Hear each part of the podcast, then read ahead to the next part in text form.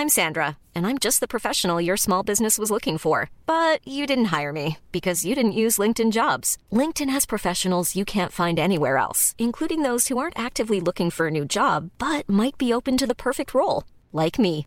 In a given month, over 70% of LinkedIn users don't visit other leading job sites. So if you're not looking on LinkedIn, you'll miss out on great candidates like Sandra. Start hiring professionals like a professional. Post your free job on linkedin.com/people today.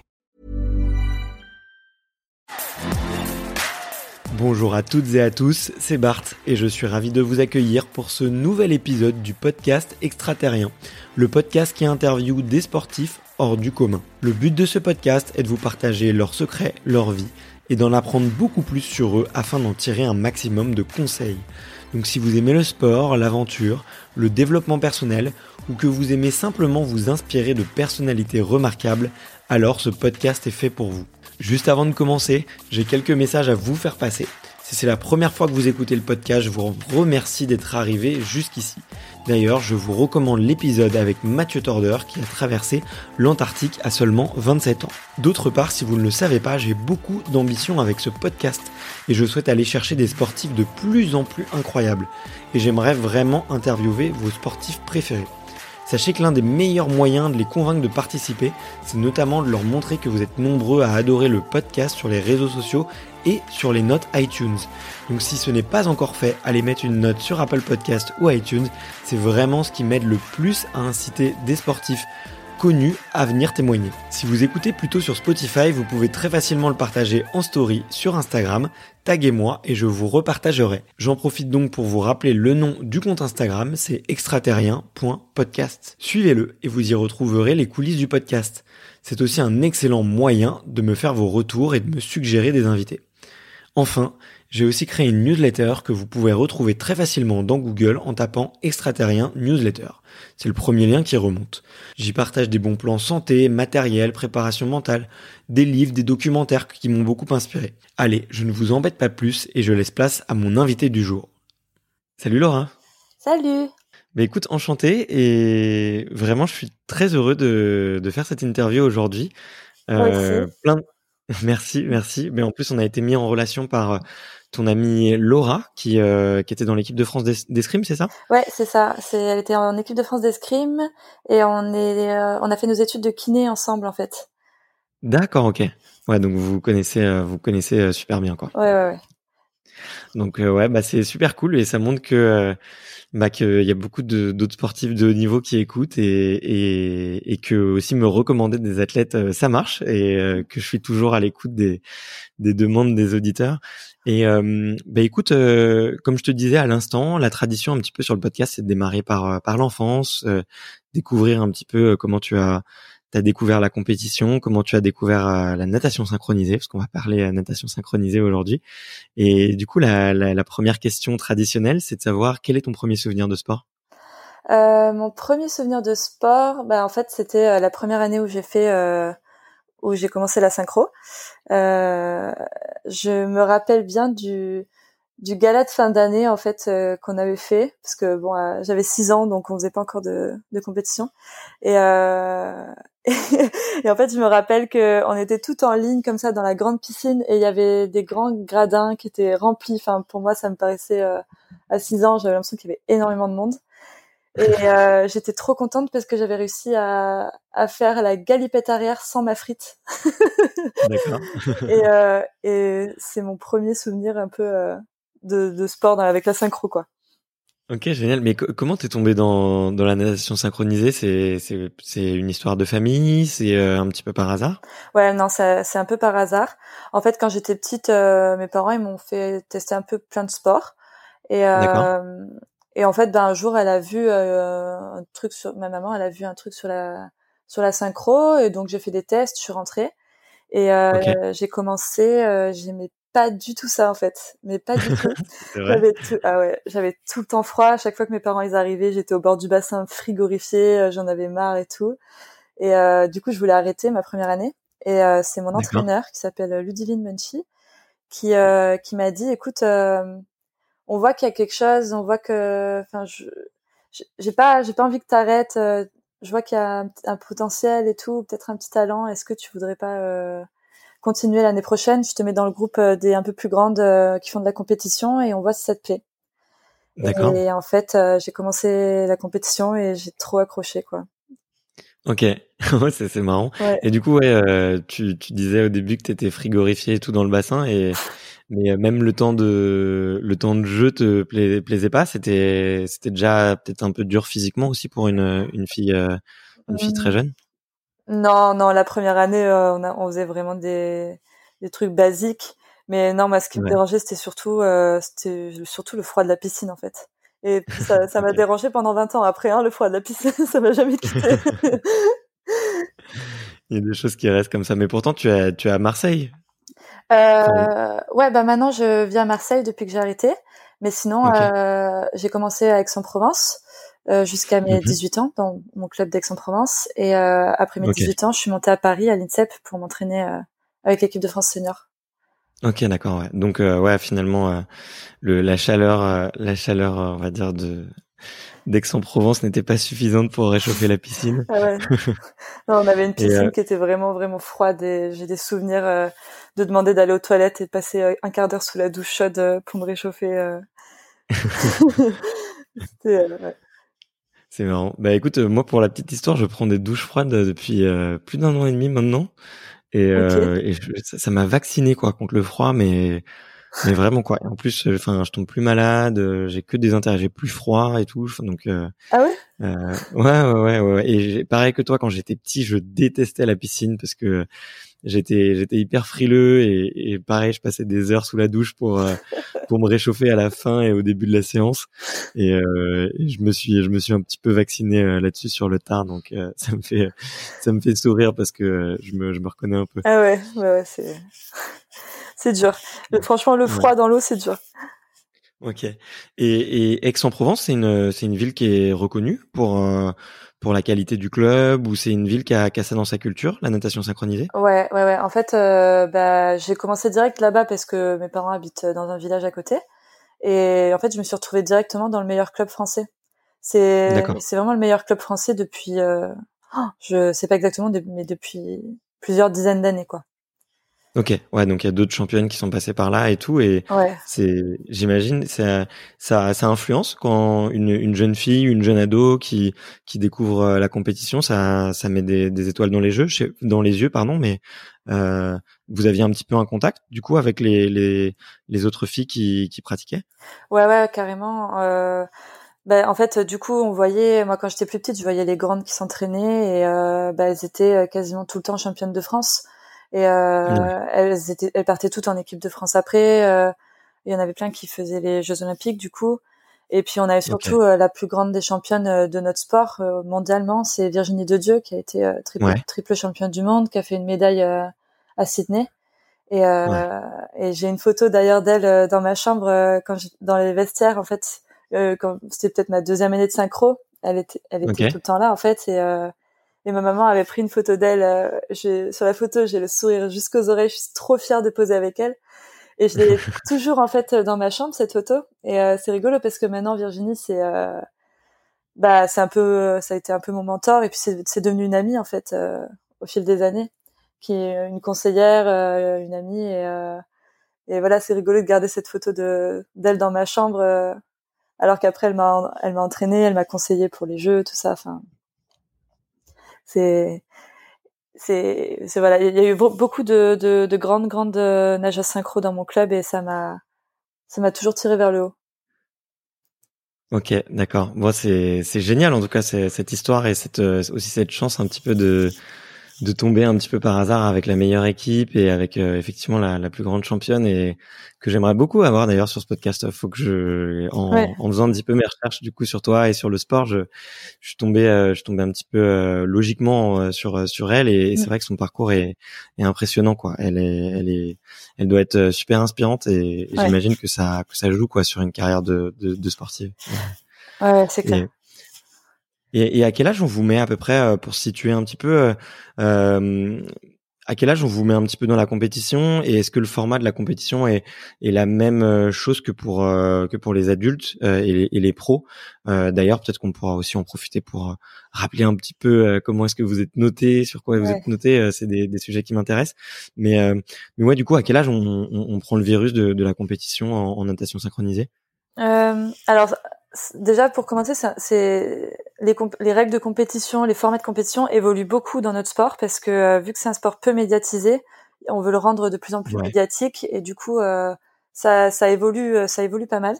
Mais en tout cas, moi, quand j'ai commencé, euh, bah, j'ai commencé ma première compétition, j'avais 7 ans, 8 ans.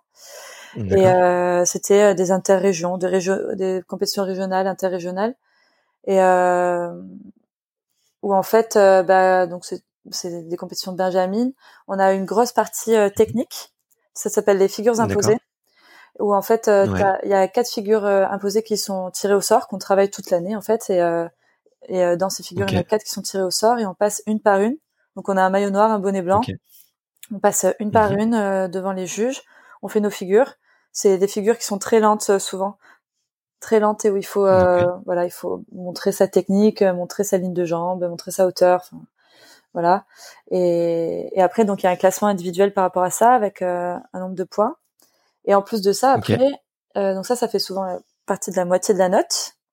Et après c'est la partie ballet en fait où là bah il y a, y a, la musique et c'est soit soit en équipe de 8 ou 10 soit en duo soit en solo D'accord. Ok. Et après. Mais la première partie se fait forcément en individuel. Euh, quand on est jeune. Après, euh, à partir de. Bon, maintenant c'est passé aussi chez les juniors, mais euh, avant, à mon époque, c'était que à partir du moment où on, était en senior, donc à 18 ans, où en fait la partie technique des figures imposées, elle, disparaît, et en fait c'est un, un ballet technique. Donc en fait, les, les figures imposées sont sont inclus dans le ballet, et c'est pour tout le monde la même chose. Voilà. Et vous devez faire votre chorégraphie euh, en incluant ces, ces figures qui sont imposées du coup par le juge. Et, qui sont, et elles sont tirées au sort euh, combien de temps avant la compétition? Alors, euh, les figures qui sont en senior, les figures là, elles sont définies tous les quatre ans. Un an après les Jeux, les, nouvelles figures sont définies. Et donc, elles restent pendant quatre ans. Parce qu'en fait, c'est difficile de monter un ballet. c'est Monter un ballet, c'est pas du tout pareil que de s'entraîner juste sur la figure en elle-même, en fait. Donc, euh, donc euh, voilà, on a quatre ans. Euh, pendant quatre ans, on a ces figures-là. Après, ça évolue. Et quand on est jeune, je crois que c'est peut-être deux jours avant, même pas. En fait, on a, on a un total de huit figures, deux qui sont obligatoires, donc qui tombent à chaque fois, et les deux optionnelles, qui elles sont choisies. Mmh oh, je sais pas, peut-être ouais, peut-être deux jours avant la compète. Ah ouais, d'accord. Ok. Ouais. donc là, ça, il faut, faut, faut devoir ajuster quoi. Ouais, ouais. Puis de toute façon, en fait, il faut travailler, euh, faut travailler toutes les, enfin, il fallait travailler toutes les figures euh, toute l'année, quoi. Ça me fait, ça me fait drôle de me replonger là-dedans parce que c'était il y a très longtemps pour moi les figures imposées. ouais, j'imagine, j'imagine. Mais c'est, c'est souvent ce que me, ce que me disent les athlètes, alors pas toujours à l'antenne, mais des fois en dehors, en me disant, bah, waouh, c'était, c'était marrant de se replonger dans toutes ces années-là parce que ça évolue et, et euh, les sports évoluent, euh, les sports évoluent beaucoup et effectivement, tu fais bien de, de le préciser. Donc, euh, donc euh, c'est hyper intéressant, hyper intéressant.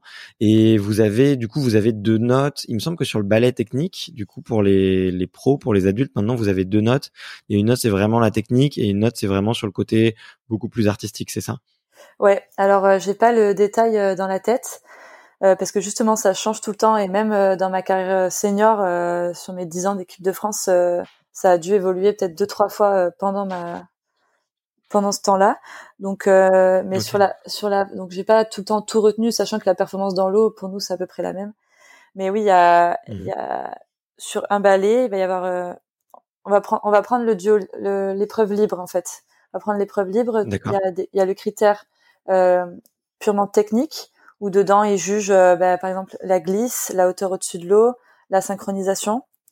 Euh, Et il y a une, il y a un autre critère, c'est, euh, je me rappelle plus exactement le terme, enfin impression artistique en gros, où là c'est plutôt mhm. euh, synchronisation avec la musique, euh, la manière de se présenter, donc euh, le charisme, ce, qu'on, ce que la nageuse va dégager, et, et l'interprétation musicale aussi, si on est bien, ouais, si on, s'il y a bien des variations d'énergie, tout ça, ça, et la difficulté aussi.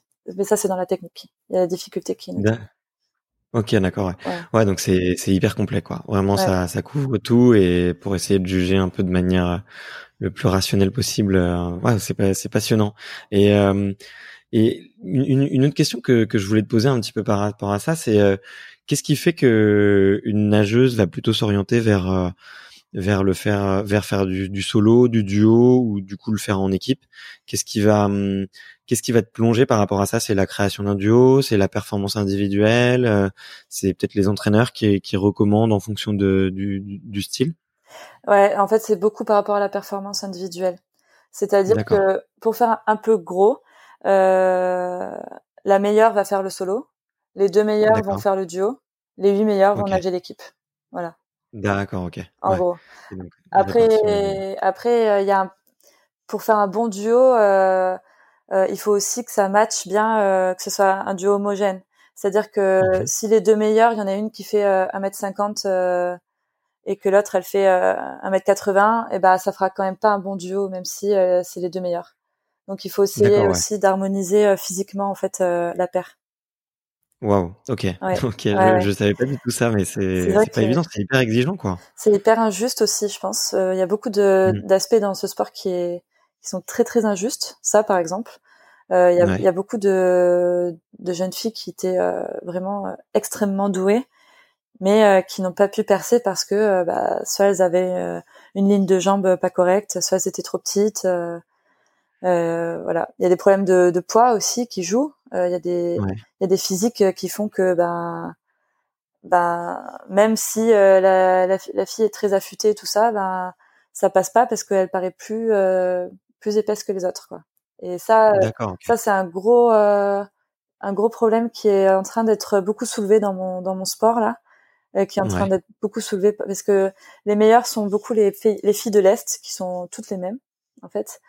Et c'est vrai elles sont elles sont physiquement toutes les mêmes et euh, c'est vrai que les pays euh, euh, comme euh, le Canada, comme la France, où les où les particularités physiques des filles sont très diverses en fait, parce qu'il y a, y a, de tout. Quoi.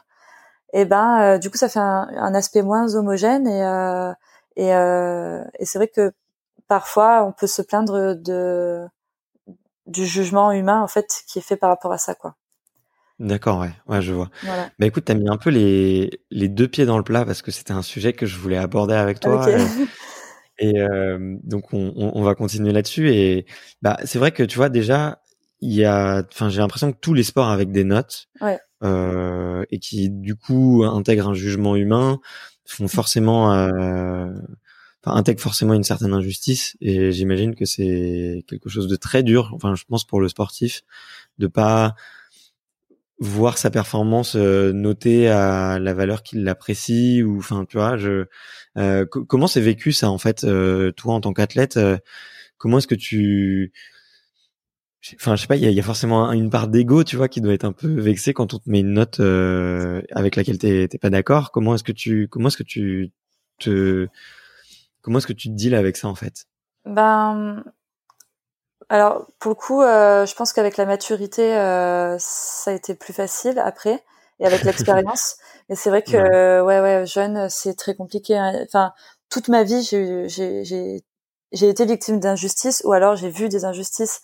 Mais même euh, ma dernière compétition que j'ai faite l'année dernière, championnat du monde, je nageais pas parce que j'ai été blessée. Bon ça, on y reviendra plus tard, mais j'ai j'ai été choquée par les injustices qu'il pouvait y avoir, mais même pas de pas de la France en fait, euh, des même des autres pays en fait, des même des concurrentes qui pour moi auraient dû être devant nous. Tu vois donc c'est euh, ouais c'est difficile à vivre en fait euh, parce que des fois on se dit c'est parce qu'on se dit à quoi bon en fait? Il y a, y a vraiment des fois on se dit à quoi bon en fait à quoi bon se donner autant pour qu'au final ce soit pas juste? Et ça c'est mmh tous les pays qui le vivent hein. moi je, je me souviens des Autrichiennes euh, l'année dernière qui arrivent en, en pleurs euh, me voir et euh, qui me disent bon ben voilà à Rio en 2016 vous étiez meilleur, on était derrière, ok, mais en fait c'est ça depuis huit ans et, et vous, vous, avez beau changer les Françaises, vous avez beau changer de, de duo, vous serez toujours devant nous en fait parce que nous on est l'Autriche et vous vous êtes la France.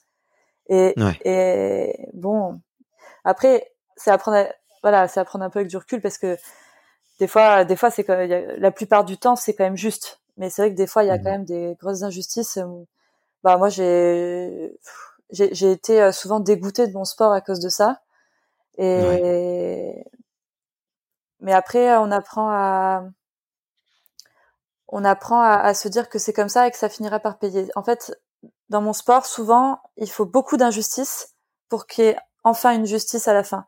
C'est-à-dire que si le résultat, il vient euh, au bout de beaucoup d'années de, performance, au bout de, beaucoup de démonstrations de performance. Il faut que ça rentre dans la tête des juges et de tout le monde que euh, on a progressé et on mérite d'être devant tel ou tel pays. Ça vient pas en fait sur une compétition. Euh, ça peut pas, ça peut pas venir comme ça en une compétition.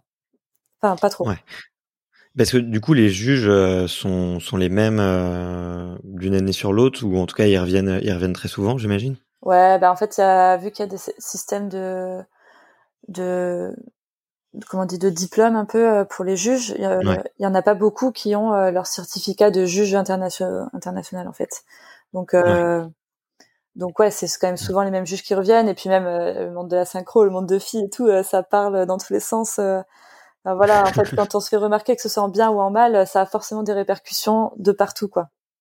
Ouais, ok, ouais, j'imagine. Ouais, c'est un tout petit milieu et, et en plus, effectivement, qui, qui, qui, est, assez fermé et assez privi enfin, privilégié dans le sens où effectivement, il y, a, y a un petit cercle d'élite qui doit être tout petit et où vous connaissez tous et effectivement t'as pas le droit de faire un pas de travers euh, ou pas le droit de râler parce que sinon tu remets tout le système en cause et, et du coup c'est tout le groupe qui te qui te rejette quoi j'ai j'ai l'impression. Ouais ouais ouais. Ouais c'est et, hum, et je, je, voulais te demander par rapport à ça est-ce que il y a en fait euh, des tendances tu vois par exemple est-ce que sur euh, les, les, les, dix dernières années, on a on a plus, euh, tu vois, donné un petit peu plus de points à, à certaines, je sais pas, à certaines prestations ou à certains physiques. D'ailleurs aussi un peu, je voulais te demander, est-ce qu'il y a clairement des, des, des, discriminations par rapport à, à l'élégance physique? Parce que bah, c'est vrai que vous êtes un sport euh, énormément associé à la grâce euh, et à l'élégance et à la beauté. Euh, donc j'imagine que ça, avoir, ça doit avoir des, des répercussions. Est-ce qu'il y a, est-ce qu'il y a des styles qui, qui bougent un petit peu de de génération en génération? Ouais, alors des styles physiques, malheureusement, ceux qui réussissent, c'est toujours les mêmes. Hein. C'est, des filles très très longilignes, euh, ouais, très longilignes avec une très belle ligne de jambes, à la russe en fait. Quand tu dis une belle ligne de jambes, c'est des, des, jambes fines et longues, j'imagine. Ouais, euh, en fait, ce qu'on appelle ligne de jambes, c'est euh, c'est le genou et la pointe de pied surtout. Il faut que le genou soit bien bien tendu et la pointe de pied euh, bah, bien bien recroquevillée, quoi, que c'est que ça fasse une belle une belle ligne. C'est un, un, genou un peu cagneux, trop plié, là, ça, ça ça passe pas quoi. Il y a un, un exemple avec une canadienne qui fait des choses incroyables. Jacqueline Simoneau, elle s'appelle. Euh, vraiment, mhm. elle est. Mais techniquement, euh, c'est techniquement pour moi, c'est vraiment une des meilleures filles mondiales. Et elle est toujours, euh, bah voilà, septième, sixième, septième. Et c'est parce qu'elle a des des jambes qui sont pas à la russe. et j'ai toujours dit que cette fille, si elle avait été un peu plus grande et qu'elle avait eu des belles jambes, elle aurait été championne du monde. Ok, ouais. Donc ouais, c'est par rapport à des critères de, de beauté qui sont des critères génétiques et qui sont qui sont figés quoi. C'est ça. Ouais, mais je voulais te demander, j'ai une question un peu par rapport à ça. Euh, c'est par rapport à la chirurgie esthétique. Ouais. Vu, vu, étant donné que que vous êtes un sport où effectivement euh, le, bah, le, le, le, le, physique ou en tout, cas certains critères de beauté sont vraiment pris en compte et sont discriminants. Euh, Est-ce qu'il y a déjà eu des athlètes, euh, des filles qui ont fait recours à, à la chirurgie esthétique? Alors on connaît effectivement les chirurgies esthétiques du visage pour les acteurs, les, les, les personnalités un peu célèbres, mais est-ce que ça peut exister? Bah, Pas exactement, tu vois, comme tu l'as dit, bah, sur des les, les, membres inférieurs, sur les, les, les genoux, les pieds. Et euh, est-ce que euh, est-ce qu'il y, y a, déjà eu des cas comme ça de filles qui ont essayé de se transformer pour répondre à, aux critères de beauté? Euh, Non, moi j'ai jamais entendu ça. Jamais entendu ça parce qu'en plus, euh, je pense que pour se faire refaire les genoux et les pointes de pied, je pense que tu restes bien longtemps dans ton lit euh, avant de t'en remettre et que ouais. ouais, ça prend des années. Mais c'est vrai que moi, quand j'étais petite, parce que moi, pour le coup, j'ai pas des jolies lignes de jambes. j'ai des grandes jambes. J'ai de la mmh. chance d'avoir des grandes jambes, mais j'ai pas des. J'ai toujours galéré avec mes pointes de pied et mes genoux. Et euh, j'ai souvent rêvé euh, de pouvoir euh, changer mes jambes comme ça. j'ai toujours rêvé de un jour me lever le matin et me dire d'un coup waouh j'ai des lignes de jambes de fou. et bon, ça ne se passe pas comme ça. ok. Et, et même ouais même pour le visage ou c'est c'est pas arrivé quoi. non. Ok. non après le visage pour le coup ça pour le coup il n'y a pas de discrimination par rapport au visage. Euh, C'est parce que euh, ils apprécient euh, beaucoup les expressions qu'on a, euh, ce qu'on dégage au niveau des expressions faciales et tout ça, mais mais après, euh, sincèrement, on a toutes un peu des têtes un peu machin quand on a notre chignon tiré avec notre notre méga maquillage et tout. on triche énormément avec ça, hein, donc, donc au niveau du visage, non. Ok. Et, et par rapport ouais, justement au, maquillage, à la préparation un petit peu esthétique, là aussi il y a des, des recommandations. Vous êtes euh, vous êtes vraiment libre parce que bon j'imagine qu'il y a des, des codes, mais euh, est-ce qu'il y a des est-ce que c'est dicté carrément par euh, par je sais pas les juges ou, par une certaine fédération? Ouais, bah, par la FINA. Alors ça aussi ça a évolué. Euh, et moi, j'en suis bien contente parce que c'est une partie que je déteste dans mon sport, toute la partie maquillage, coiffage et tout. Je, oh, je supporte pas ça.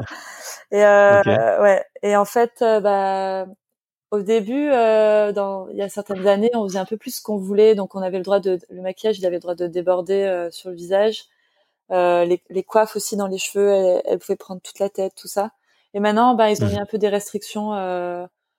pareil, le maillot de bain, il faut pas qu'il soit trop échancré. Mais ça, c'est plus pour euh, s'il est trop échancré, quand on fait des poussées rétro, des poussées au-dessus de l'eau, en fait, euh, c'est-à-dire avec le torse qui sort de l'eau. Mmh euh, si le maillot est trop échancré, ça trompe l'œil du juge en fait, et on a le juge a l'impression que la nageuse est plus haute que ce qu'elle est réellement. Donc, c'est okay. qu'on triche un peu avec ça. On a jamais, on a toujours des maillots bien échancrés, mais on, on respecte la limite. Et récemment, ils ont demandé que le maquillage soit beaucoup moins extravagant. Donc ça, ça, ça me va aussi très bien.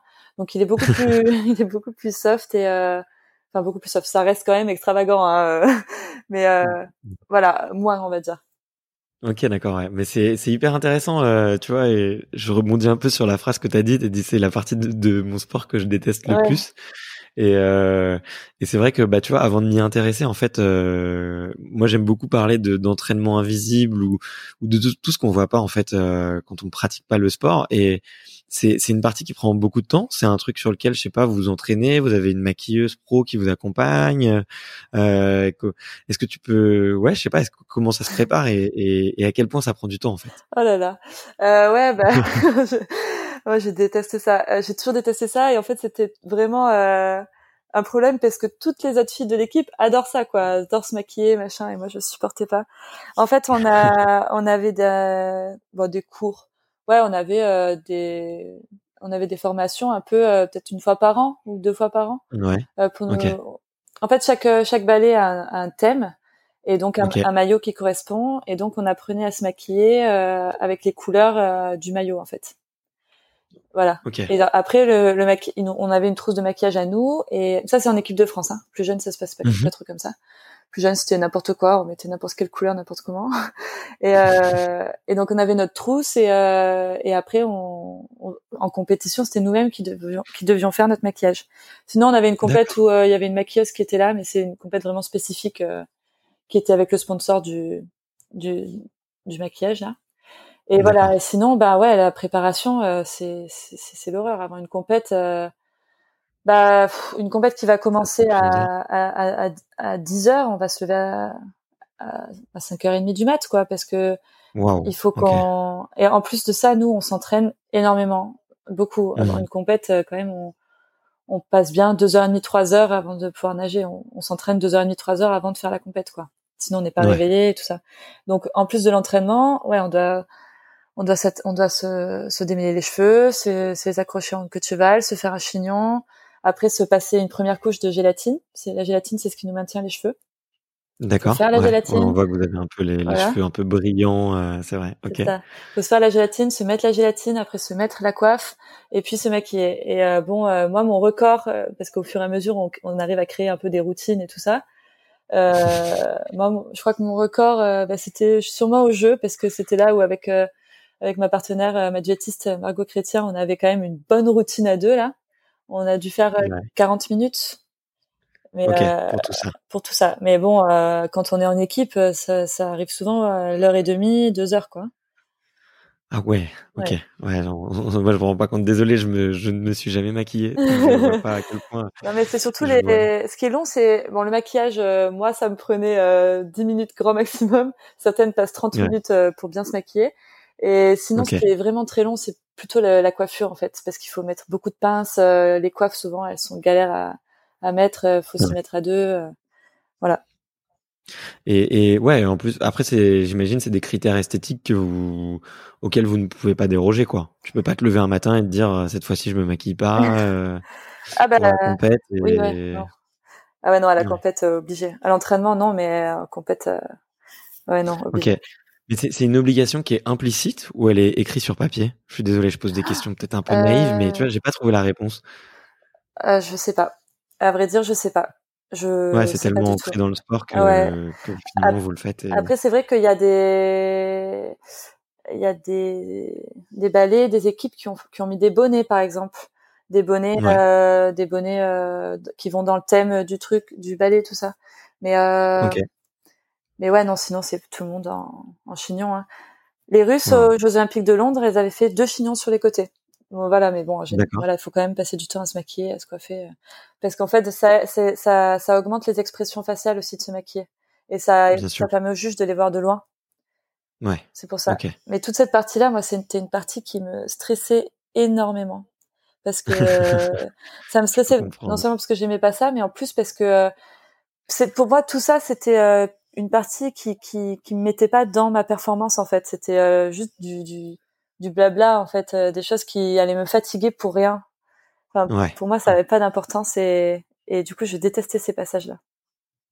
Ouais, et puis ça, ça te rajoute une, une dose de stress qui doit être très considérable parce que si c'est pas bien fait, tu sais que ça peut avoir des répercussions et en même temps, euh, et en même temps, c'est vraiment pas sûr. Enfin, normalement, c'est pas là-dessus que vous êtes jugé, donc, enfin, j'imagine que ça devait être euh, une sacrée prise de tête euh, au quotidien. Bah moi, euh, c'était surtout, je me prenais la tête avec mes coéquipières parce que moi, je le faisais vraiment à l'arrache et que et que les autres aimaient que ce soit bien fait.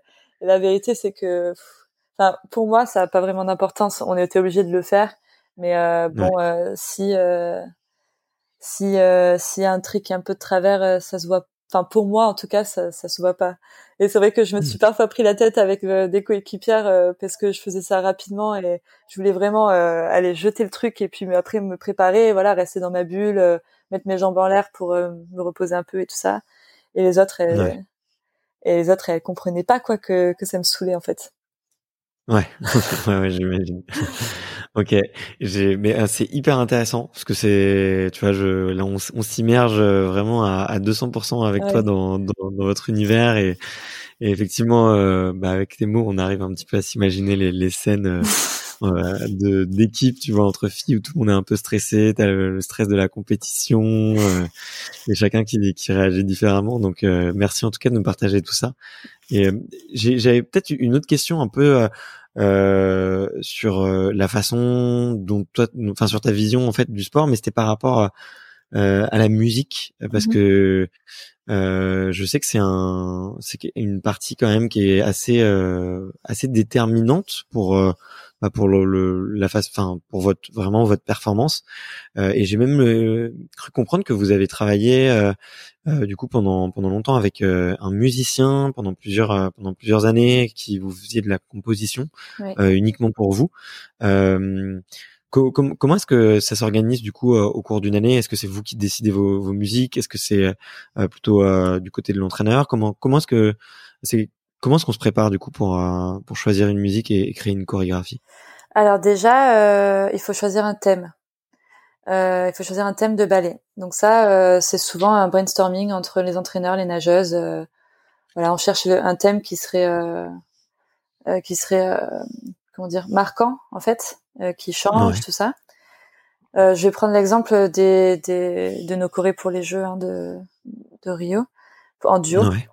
Euh, voilà, on avait on avait envie de faire un de faire un duo sur, euh, je pense sur la chorégraphie technique, sur le thème de, de Rio en fait, du Brésil. Et Bien sûr. du coup, après, ben, voilà, on en, on en, a discuté, ça serait bien de faire ça, ça. Après, on a plusieurs idées. Et euh, après, chacune peut proposer des musiques, en fait, que ce soit l'entraîneur ou les nageuses, on peut proposer des musiques. Et, euh, mmh.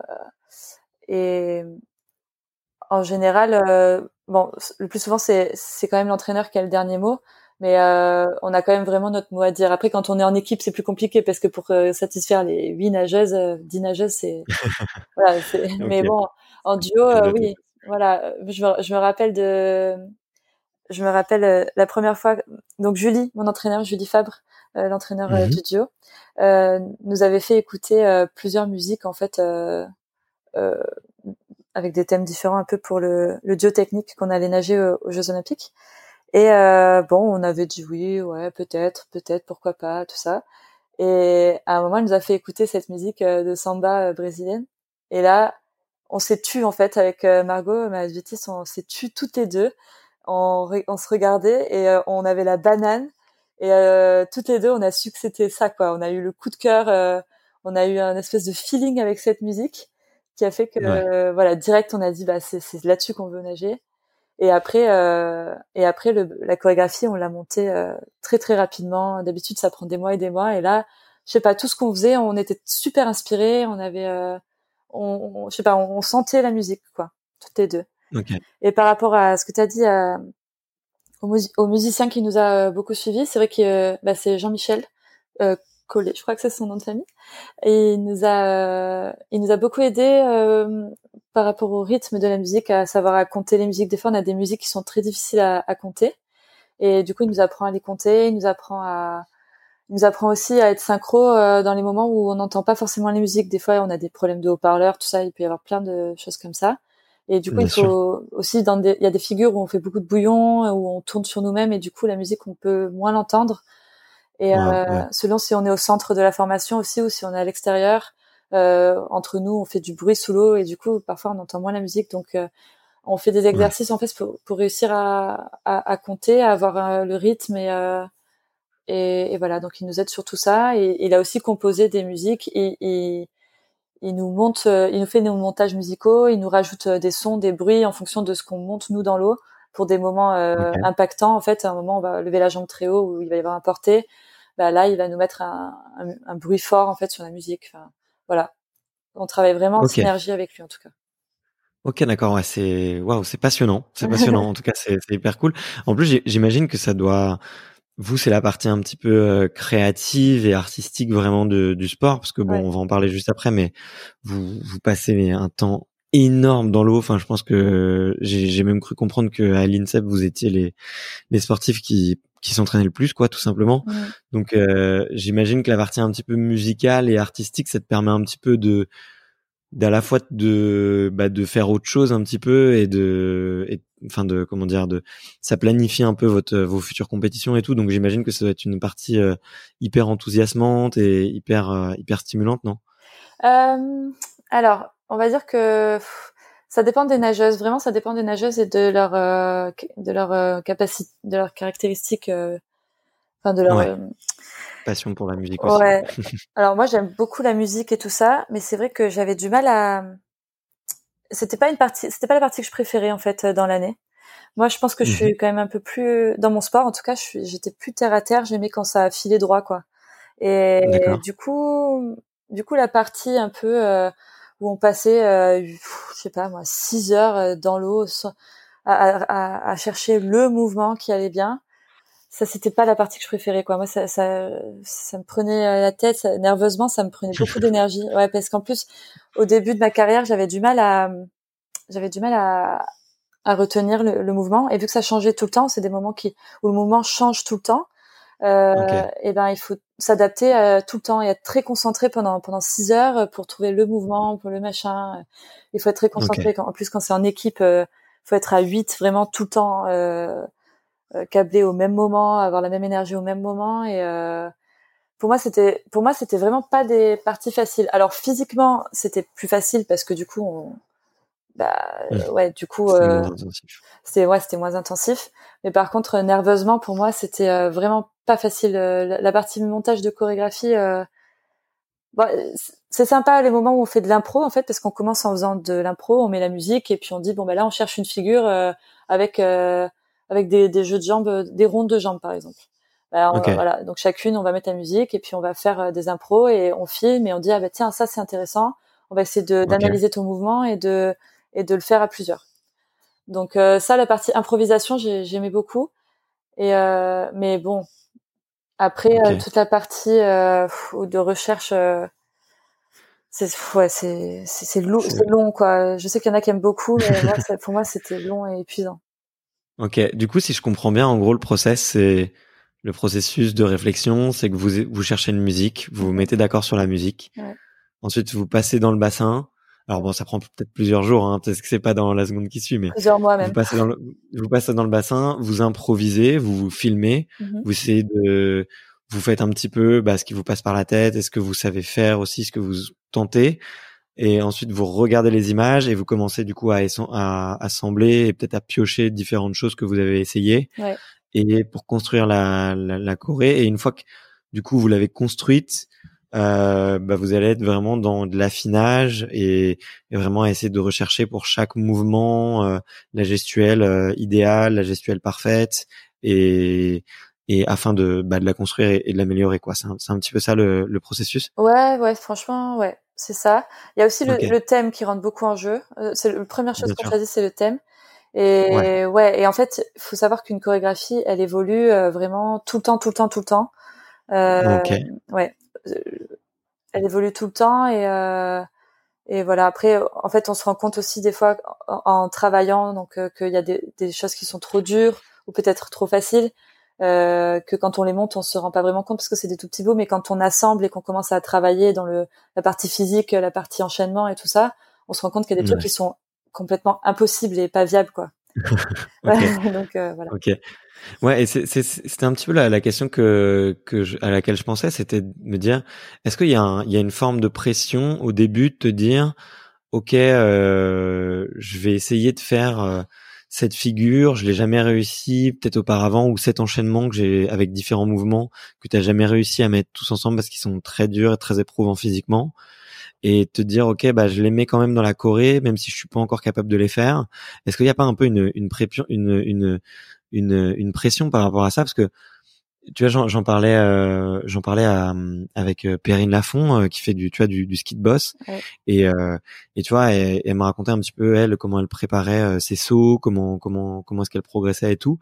Et effectivement, tu vois, il y avait un petit côté, bah là, quand il y a un saut ou un enchaînement que tu vas réussir à l'entraînement et c'est la première fois que tu le vas, que tu vas le tenter en compète, il y avait un petit moment un peu un peu stressant quoi. Est-ce que du coup vous vous aviez cette émotion là au euh, quand tu crées ta chorégraphie Est-ce que est-ce que tu t'imposes des choses que tu sais pas encore faire et sur lesquelles tu espères que tu vas être capable de les apprendre euh, Et est-ce que euh, est-ce que est-ce qu'il y a un petit peu cette, euh, cette ce paramètre-là à prendre en compte? Alors euh, oui, mais euh, nous c'est quand même pas un sport. Enfin, pour ma part en tout cas, qui est pas beaucoup fait de solo, c'est pas un sport individuel. Donc en fait, moi ma plus grande peur c'était de c'était quand on choisissait un mouvement et que mmh. euh, par exemple moi j'y arrivais pas mais que les autres y arrivaient je me disais euh, est-ce que euh, je vais arriver à rattraper euh, les filles qui enfin, Margot en général Margot c'était ma, ma duettiste est-ce que je vais arriver à raccrocher euh, ce qu'elle arrive à faire et et et, et après pour la partie compétition c'est vrai que souvent on, on teste des choses à l'entraînement je pense surtout aux, mmh. aux portées en équipe. On cherche des portées très originaux et tout ça. Et, euh, et euh, on a tout le temps peur que ça ça marche pas parce que ça pour le coup faut être vraiment 8 à, à, être très très synchro, pousser au même moment et mais je, mais mais je, je pense pas que ce soit comme le freestyle et tout ça où on ait cette pression là euh, de la compétition parce qu'en fait on passe tellement de temps à voir si ça marche justement on fait tellement de répétitions euh, ouais. euh, on le voit en fait si ça marche ou si ça marche pas et les entraîneurs ils vont pas laisser quelque chose qui marche pas avant la compétition quoi Ok, ok, ok. Je vois, je, je, je comprends mieux le, le, les, un peu l'état d'esprit, mais c'est sûr que c'est différent. Et puis en plus, il y a, il y, a pas forcément le, la peur du, du risque, tu vois, qu'il peut y avoir un peu. ouais. quand tu fais des sauts sur des bosses de plusieurs mètres, que si tu retombes pas droit, c'est la pression est pas la même. On l'a, on l'a sur les portées parce que bon, on a, moi j'ai, on a eu quand même des, sacrées blessures. ouais, mmh. les, la fille, on, l'éjecte très haut et quand elle retombe, même si elle a l'eau, moi, je me suis déjà pris une fille euh, sur la tête en fait après un porté raté. Euh, bah, j'ai eu une commotion cérébrale, un torse cervical et j'ai pas nagé pendant euh, plusieurs plusieurs semaines. Donc il y a, y a, quand même un danger. même le nombre de fois où je me suis pris, même en compète, ça m'est arrivé parce que on est mal placé les unes par rapport aux autres. Bah, se prendre un se prendre un pied, euh, on ferme le pied comme ça super dynamique au-dessus de l'eau, ben si t'as ta tête à cet endroit-là à ce moment-là, ben pas de chance quoi. Moi ça m'est arrivé de me prendre un, coup de talon dans l'œil et de saigner de l'arcade et tout pendant tout le ballet après et, euh, et voilà d'avoir l'œil au beurre noir et tout. Euh, ouais, en sortant. Ouais ouais. Ok. Après c'est vrai que c'est pas des risques comme un saut à ski, non c'est clair que c'est pas ça. Mais en portée quand même on peut se faire bien bien mal. Ouais, ouais, ok. Mais j'ai, j'avais, j'avais pas du tout pensé à ça. J'avais pas du tout pensé à ça. C'est, c'est, mais c'est vrai que ça fait sens. Et puis, euh, effectivement, tomber, euh, tomber sur quelqu'un, euh, même de un mètre ou deux, déjà, ça, effectivement, tu peux te faire, tu peux te faire super mal. Mais j'ai, mais ouais, j'avais beaucoup envie de parler de la, de la blessure avec toi et parce que bon, on, on reviendra, ça, ça fait partie un petit peu de, de ton histoire et puis aussi du sport. Mais juste avant et peut-être que ça avait un peu mené, mené vers ce point-là, c'est moi, c'est vraiment la préparation physique. J'ai été bluffé vraiment du temps que vous passez dans l'eau, du temps que vous pensez à vous entraîner, euh, du nombre de, de, filières énergétiques que vous travaillez, parce que vous êtes euh, constamment en apnée, du coup vous, devez avoir un cardio de malade, vous devez être ultra explosif parce qu'effectivement, euh, bah, pour sortir de l'eau, euh, juste à la force des pieds, il faut euh, il faut une, une, énorme explosivité. Est-ce que tu peux nous nous expliquer un peu euh, comment, enfin, un petit peu toutes les, si on peut avoir un peu une, une photo d'ensemble de la préparation physique en natation synchronisée, à quoi ça ressemble, combien de temps ça prend et qu'est-ce que vous allez euh, travailler, peut-être comment votre semaine ou votre année elle est, elle est organisée? Ouais, alors euh, déjà pour expliquer un peu, ouais, c'est vrai que comme tu as dit, l'effort il dure à peu près trois minutes. Et donc pour ceux qui connaissent un peu les filières énergétiques, normalement trois minutes c'est le moment. Après euh, deux minutes, c'est à, peu près après deux minutes, une minute cinquante, une minute quarante-cinq, c'est le moment où euh, on n'a plus de lactique et on doit rentrer que dans le que dans la filière aérobie, donc c'est-à-dire qu'ils utilisent euh, nous, c'est ça, sauf que notre effort il fait trois minutes et que on n'a pas d'oxygène, donc on est obligé de de faire de faire durer le plus possible la phase lactique en fait. Donc on, on, sort de l'eau, l'état de nos jambes et de nos bras, c'est euh, voilà, puis on a la tête qui tourne à cause de l'apnée, machin. Et euh, et en plus de ça, on voit d'ailleurs quand vous terminez une Corée euh, à la fin que vous êtes un peu un peu shooté quoi. Ouais, c'est ça, ouais, on est shooté. Ouais, franchement, moi il y a eu des il y a eu des compétitions où ça m'a tellement fait mal que j'avais du mal à sortir de l'eau avec l'échelle quoi, tellement j'avais les jambes mais mais réellement enfin le film devait me pousser les fesses pour que j'arrive à sortir quoi ou, ou monter les petites marches euh, du podium pour saluer après. Enfin, vraiment, c'est, c'est, waouh, ça fait trop mal. Ah ouais. Et moi, c'est bon, j'en parlerai peut-être plus tard, mais c'est euh, c'est la peur de, de l'effort.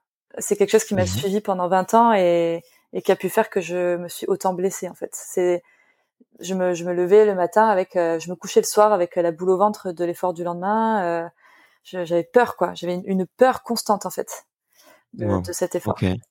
Et bon, bref, donc parce qu'elle est, c'est, c'est tellement prenant physiquement que tu sens que ton corps euh, peut te lâcher à tout moment. C'est, cette peur parce que tu vois des blessures autour de toi. C'est, tu, tu, sais d'où ça vient? Alors, pas peur de me blesser, euh, mais peur, euh, peur de la souffrance en fait. Euh, de... Parce que je sais ce que ça va être cette souffrance. Il y a des fois des balais, c'est le balai en entier. On appelle ça le balai en entier quand on fait tout l'enchaînement Ouais. Euh, il y a des fois où ça passe mieux que d'autres, des fois et c'est un peu inexplicable en fait. On n'a pas, moi en 20 ans de synchro, il y a des ballets où j'étais trop en forme, méga en forme et tout, et le ballet passait trop trop mal. Et des fois où j'étais pas en forme et le ballet passait bien. Enfin vraiment, il y avait, j'ai jamais réussi à trouver, enfin à comprendre. et et du coup, ben le vraiment cette cette peur de souffrir quoi, cette peur de la souffrance. avant les avant les compètes et tout, c'est c'est de ça que j'avais peur quoi, c'est de d'avoir mal, mal, mal. Et en fait et en fait d'avoir tellement mal qu'à la fin c'est une incapacité de bouger.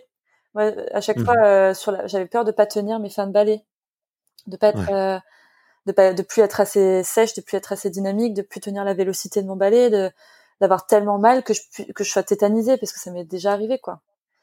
Et, euh, et donc voilà, donc ouais, notre préparation physique euh, euh, en début d'année, on fait beaucoup de cardio, euh, bon, un peu comme tout le monde, hein, je pense. Euh, on, on, récupère des, des, du peu de vacances qu'on a eu. on reprend doucement, on fait beaucoup de natation, on, on, nage beaucoup, on nage beaucoup beaucoup en synchro. Et ouais, okay. en début d'année, on va nager. Faites des longueurs. Ouais, 4 ou 5 bornes. Brasse, okay. Ouais. Ouais, 4-5 km Ouais, ouais, en début d'année, on peut nager euh, 4-5 wow. par jour. Ouais. Mais quel est l'intérêt d'en faire autant? C'est c'est vraiment pour le souffle et le, et le travail le, tra le foncier? En fait, ouais, c'est du travail foncier, ça fait travailler les appuis. Euh, euh, on fait aussi du travail spécifique euh, spécifique de synchro, donc euh, des appuis de synchro. On fait beaucoup de séries, on fait beaucoup de séries longues en fait. Où on a aussi où on intègre aussi de l'apnée, du sprint avec de l'apnée. Enfin voilà. Ok. Des éducatifs aussi, j'imagine, peut-être pour les travailler les appuis. Okay. Ouais, c'est ça. Après, on fait beaucoup de techniques pures, donc en synchro, donc ça, ça prend beaucoup de temps. Ça, c'est toute l'année aussi, beaucoup de techniques euh. Donc ça, c'est dans l'eau, donc on travaille vraiment la verticalité, on travaille les appuis. on a, j'allais dire, j'allais dire le nom de les ballons, ça s'appelle les coupes coupes, c'est le nom de nos appuis. Donc on travaille okay. ça. Et, euh... et, du coup, c'est juste pour euh, rebondir là-dessus, pour euh, vraiment vraiment bien comprendre, c'est vous arrivez le matin, je sais pas, à 8 heures à la piscine et la coach vous dit vous allez faire, euh, je sais pas, des centaines de répétitions de ce mouvement-là en particulier et vous le répétez, vous le répétez, vous le répétez? Ça, ça dépend vraiment des phases de travail. Euh, okay. On va dire dans une semaine type, on va dire au milieu de l'année, quoi. ce qu'on va, ce notre semaine, ça va être, on va, on arrive à 8 heures à l'entraînement on va avoir par exemple le lundi euh, une heure et demie de prépa physique où on va travailler, euh, où on va faire euh, de la prévention déjà de blessures, donc beaucoup pour les épaules. On est beaucoup beaucoup blessé aux épaules, aux adducteurs, aux genoux. Parce qu'on fait beaucoup, on travaille beaucoup en souplesse. On est très souple au niveau des grands écarts et on doit être très énergique. Donc on a souvent très très mal aux adducteurs. Et on travaille le rétro-pédalage aussi, ça, ça, ça déglingue les genoux. Donc on fait beaucoup. ça, ça, te ça, ça te faisait pas peur? T'avais peur de T'as peur de l'effort lactique, mais t'avais moins peur de justement de des douleurs qui peuvent arriver aux articulations, aux tendons, aux ligaments. Et... En fait, ça, ça vient plus sur du long terme. En fait, euh, moi, j'ai vraiment senti euh, à la fin de ma carrière euh, les, douleurs, les douleurs aux articulations et tout ça.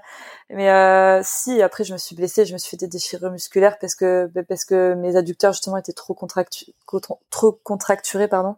Donc du coup, ça ça pète oui, c'est vrai que quand on a mal comme ça euh, musculairement, euh, on a on a encore plus peur pour le lendemain. On a peur que ça pète, quoi.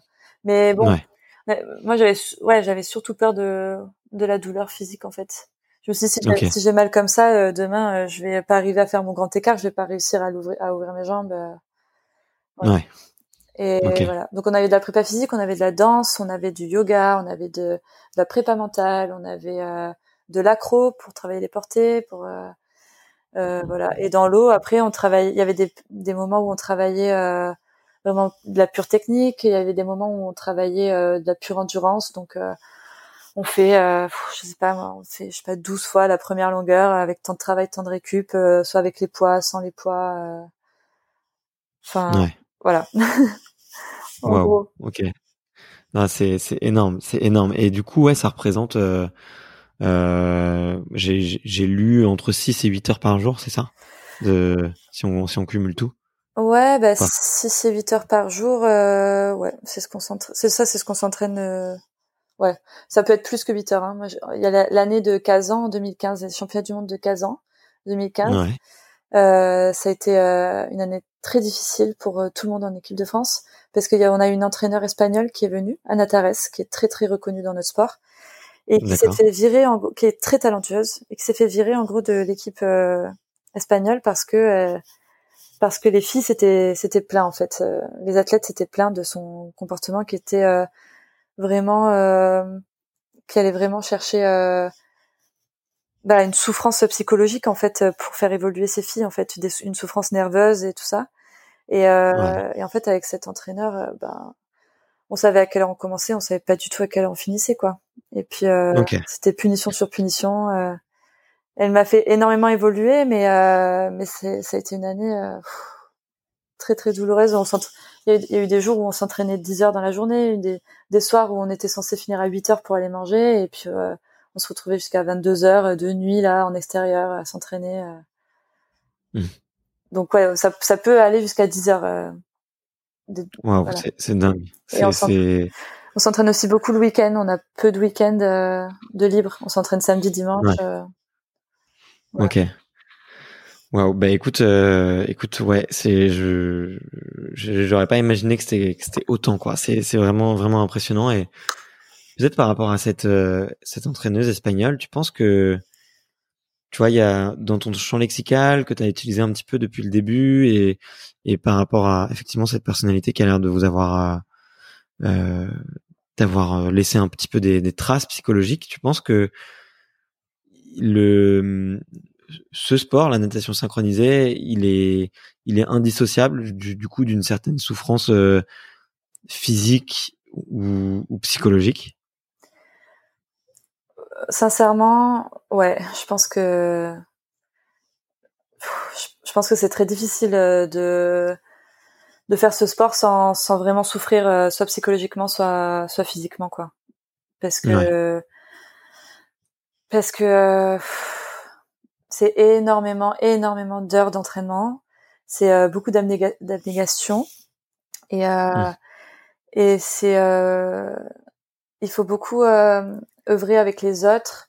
Et euh, c'est vrai que c'est difficile euh, de nerveusement d'être dans l'eau comme ça euh, autant de temps et, et de d'œuvrer avec les, les, les, caractères de chacune en fait, les points forts et tout ça. Et c'est très difficile nerveusement de devoir être tout le temps ensemble au même moment, tout le temps d'avoir mmh. tout le temps la même énergie. et puis le côté injustice aussi du sport, c'est ça prend beaucoup. C'est vrai que en discutant, en discutant avec des euh, sportifs de l'INSEP, personne ne comprend en fait. Ils disent mais vous vous entraînez. Nous on arrive euh, à 7 heures, des fois on arrive à 7 heures au bord du bassin.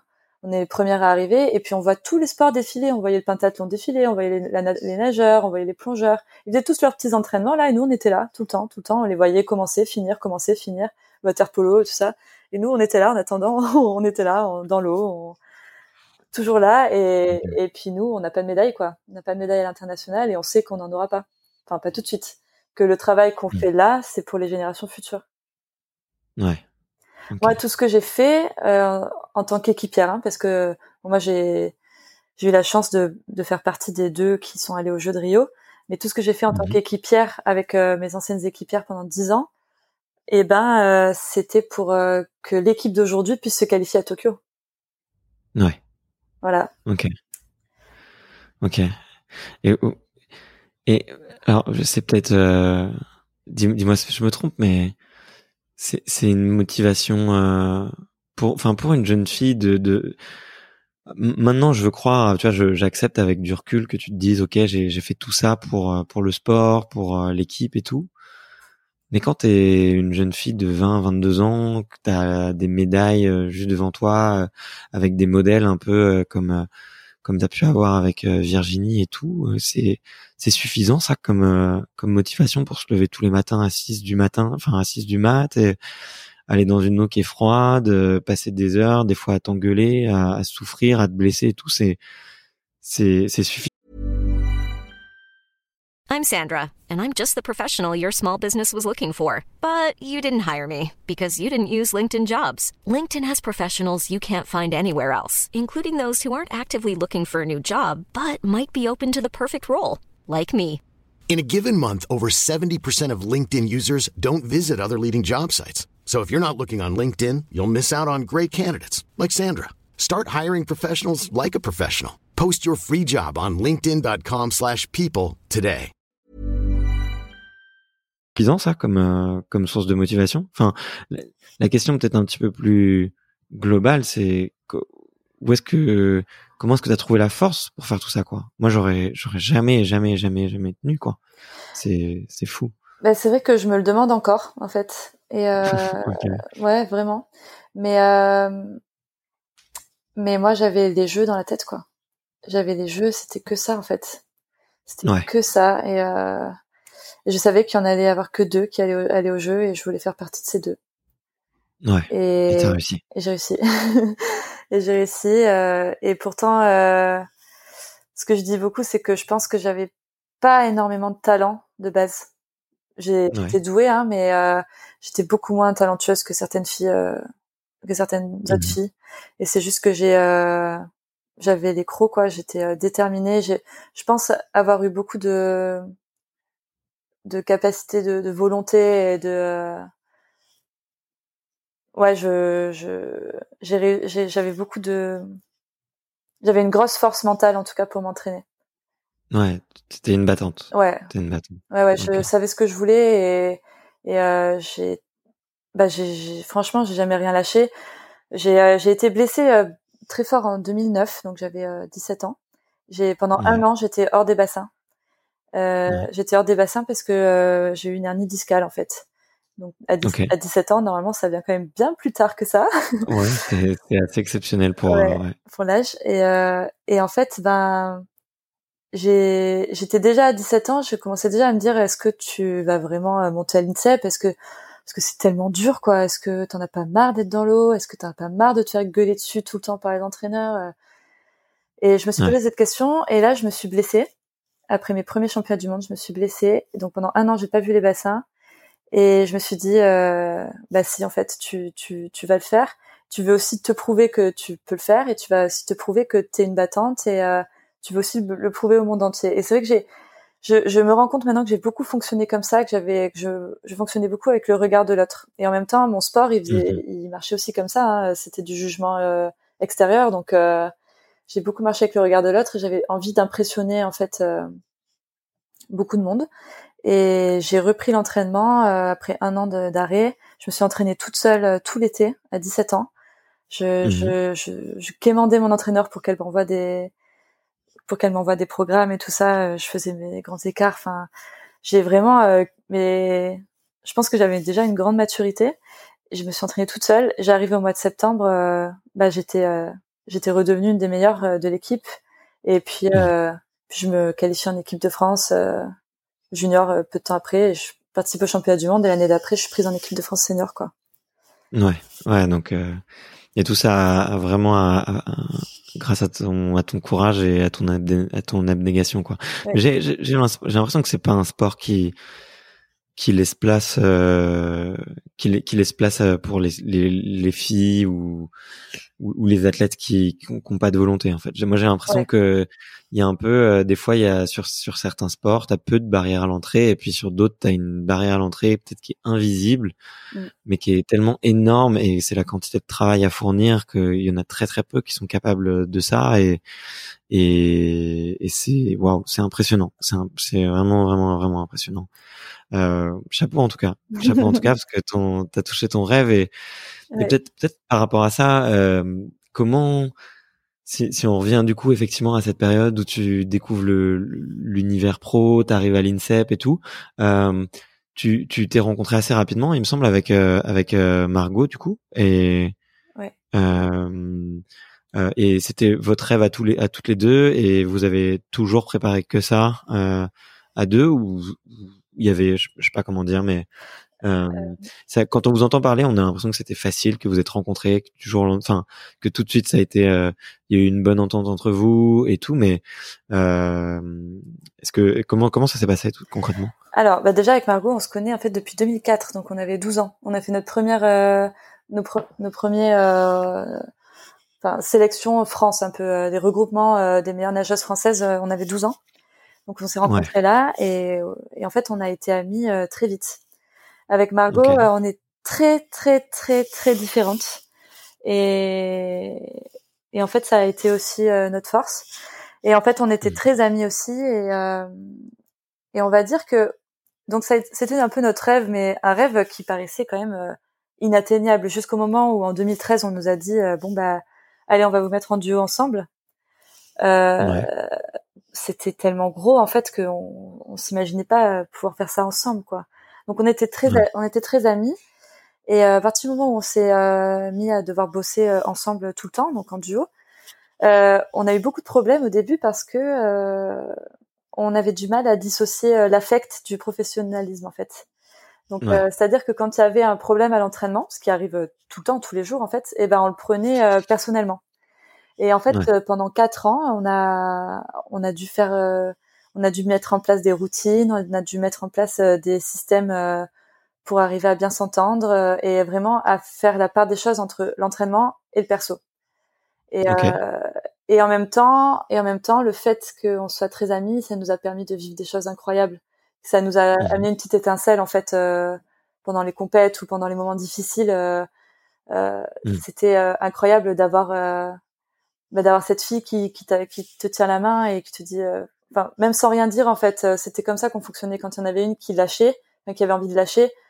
Euh, on n'avait pas besoin de la parole de l'autre juste euh, on se touchait on s'attrapait le bras comme ça et on se faisait passer de l'énergie comme ça et et je me dis peut-être qu'avec une autre fille j'aurais jamais réussi à j'aurais jamais réussi à, à ressentir tout ce que j'ai pu ressentir tout ce que j'ai pu vivre avec Margot quoi. Ok, wow, ça a l'air euh, hyper hyper fort. Et euh, tu as mentionné que vous aviez eu des petits soucis au début et que vous les aviez résolus en, en mettant en place des, des routines et des, des outils. Est-ce que est-ce que tu peux euh, en partager quelques-uns? Je sais pas, c'est de la communication non violente, c'est apprendre à se dire les choses quand elle quand ça va mal, c'est je sais pas justement des, des petits gestes un peu de, de confiance comme vous toucher ou prendre la main ou le ou le bras. Ouais, en fait, ça, on a mis au fur et à mesure euh, avec mon entraîneur, euh, avec avec Julie.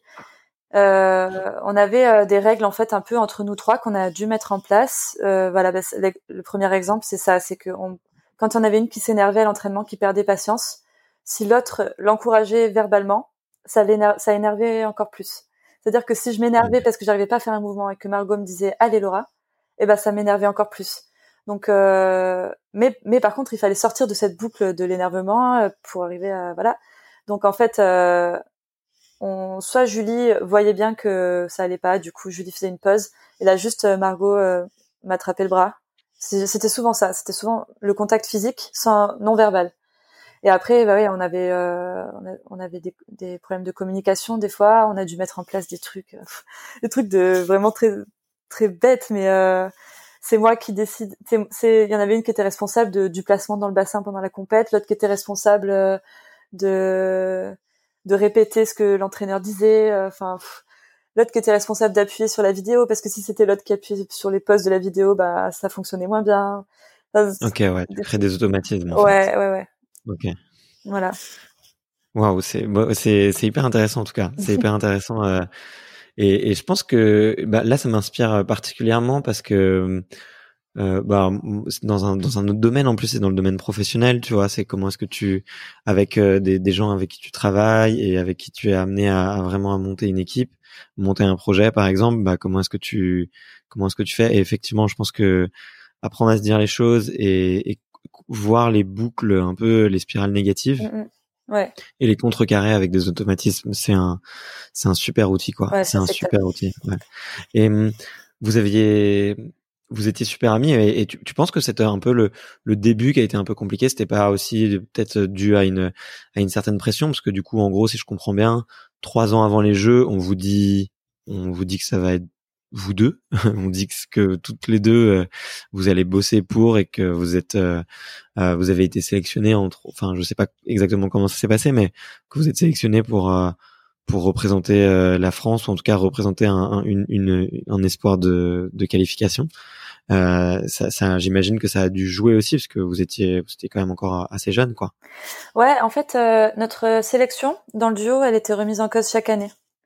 Euh, donc on, on, savait pas vraiment. Mais c'est-à-dire que fin 2012, quand la paire euh, Sarah Labrousse, Chloé Willem euh, a arrêté les, des, des, Jeux de Londres, euh, on nous a proposé en fait nous deux, enfin on nous a on nous a dit que c'était nous et c'était pour les premiers championnats du monde en 2013.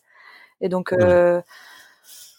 non, c'était pas vraiment une pression. Moi, c'était vraiment une grosse excitation et je pense pas que la pression elle est jouée entre nous. En tout cas, enfin cette pression-là on avait toutes les deux envie de, de réussir. Euh, Moi, j'ai eu pas mal de pression après parce que ben, Margot était meilleure que moi.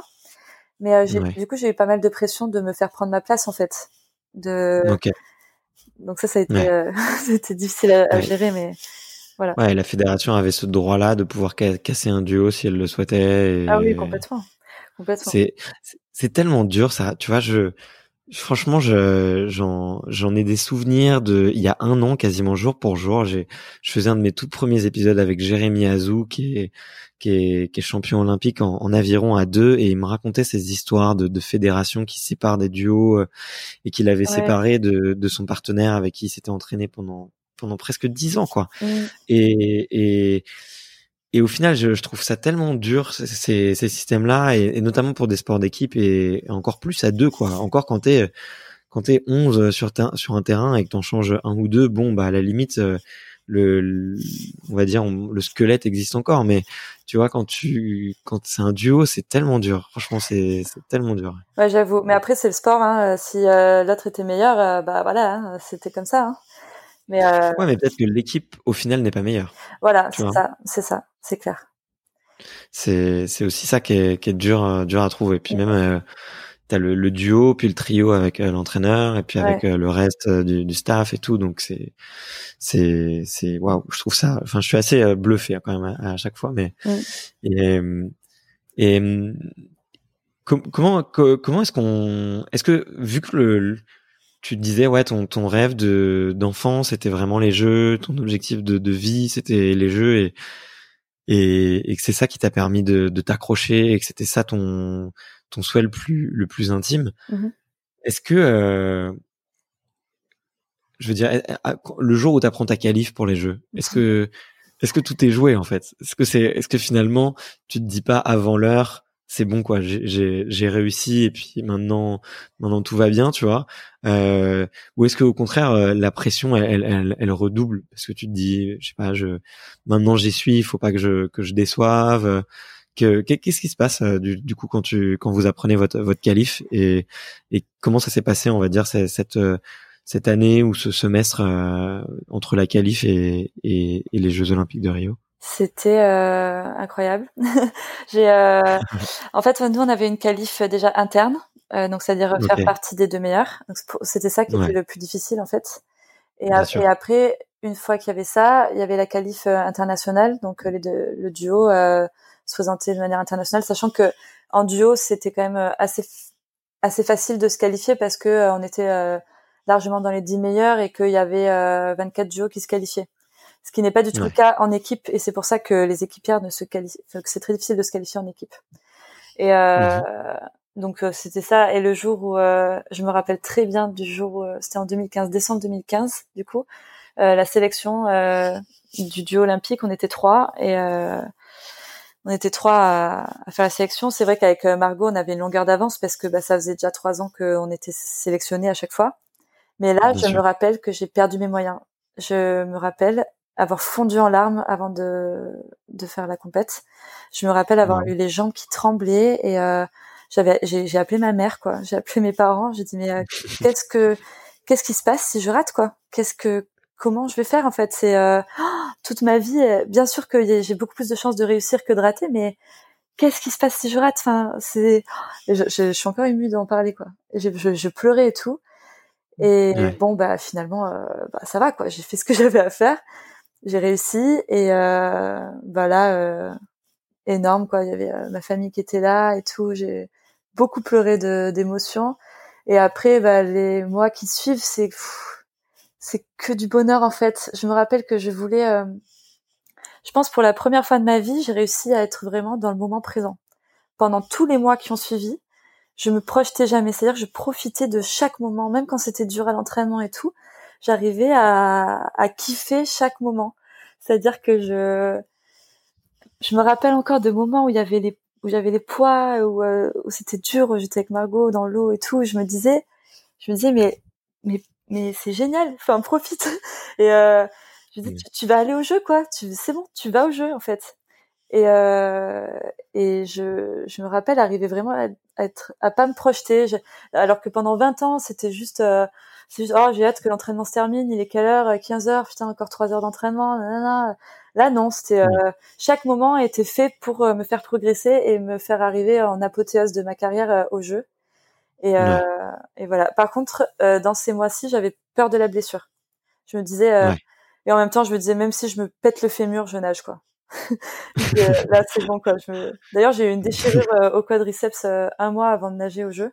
J'avais les épaules défoncées, euh, j'avais des tendinites, des bursées dans tous les sens, une souffrance physique vraiment. Euh... Mais bon, je, c'est comme si je sentais pas trop quoi. Je m'en foutais en fait. Ouais, ok. Et et c'est peut-être une question un peu bête, mais à ce moment-là, euh, toi, effectivement, où, où t'as as tout misé, on va dire, pour euh, pour ces jeux, et est-ce que euh, est-ce que tu penses un peu peut-être aux autres, aux gens que tu laisses à côté de toi tu vois, ou parce que vous aviez l'air quand même de passer en équipe de France beaucoup, beaucoup, beaucoup de temps ensemble. Donc au final, que tu t'aimes ou que tu t'aimes pas, tu te connais quand même. Tu vois, tu étais amené à te, côtoyer, tu vois. Est-ce que c'est c'est pas quelque chose de dur, tu vois, de de vivre tu vois, j'ai vraiment l'impression quand on parle que c'était le plus beau moment de ta vie. Tu dis que tu vivais le moment présent, que c'était de la joie, beaucoup d'émotions.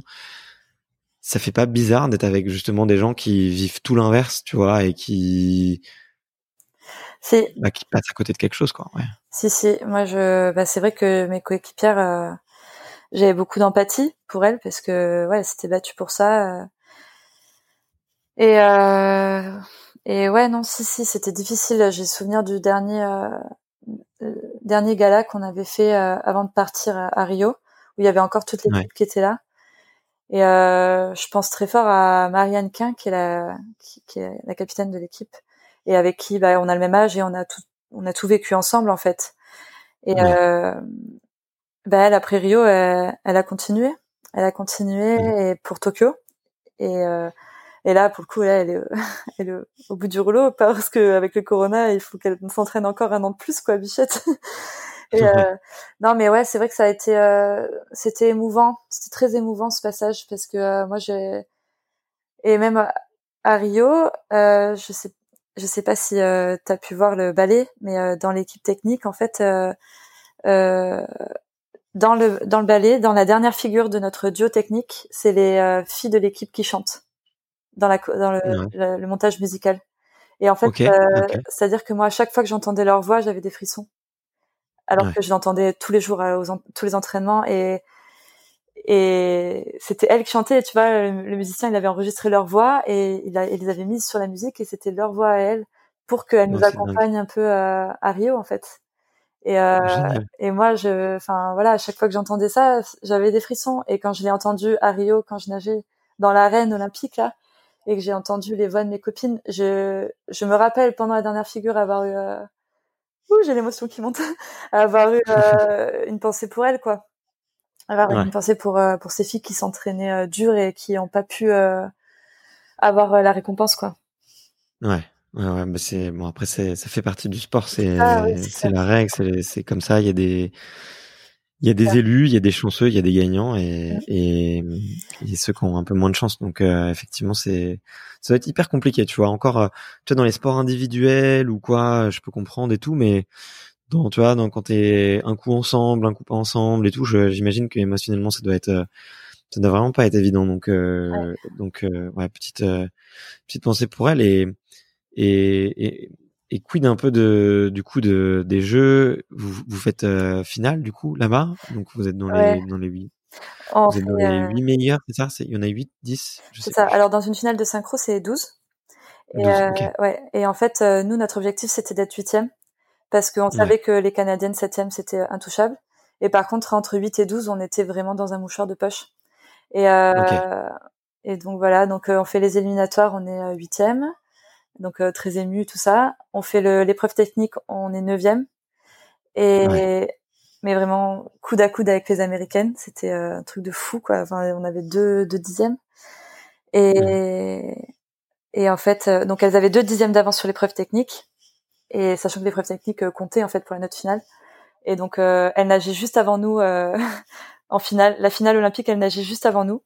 Et et en fait elles ont eu 87,5, ce qui était 87,5, ce qui était un point de plus que ce qu'elles avaient eu aux éliminatoires. Et euh, nous, on, on, y va quoi. Je me rappelle, euh, je, me, je, me rappelle toute la journée. On, avait les, mais les dents qui rayaient le plancher. On disait mais on, veut cette huitième place quoi. Ça peut pas être autrement en fait. Ça ne peut pas être autrement quoi.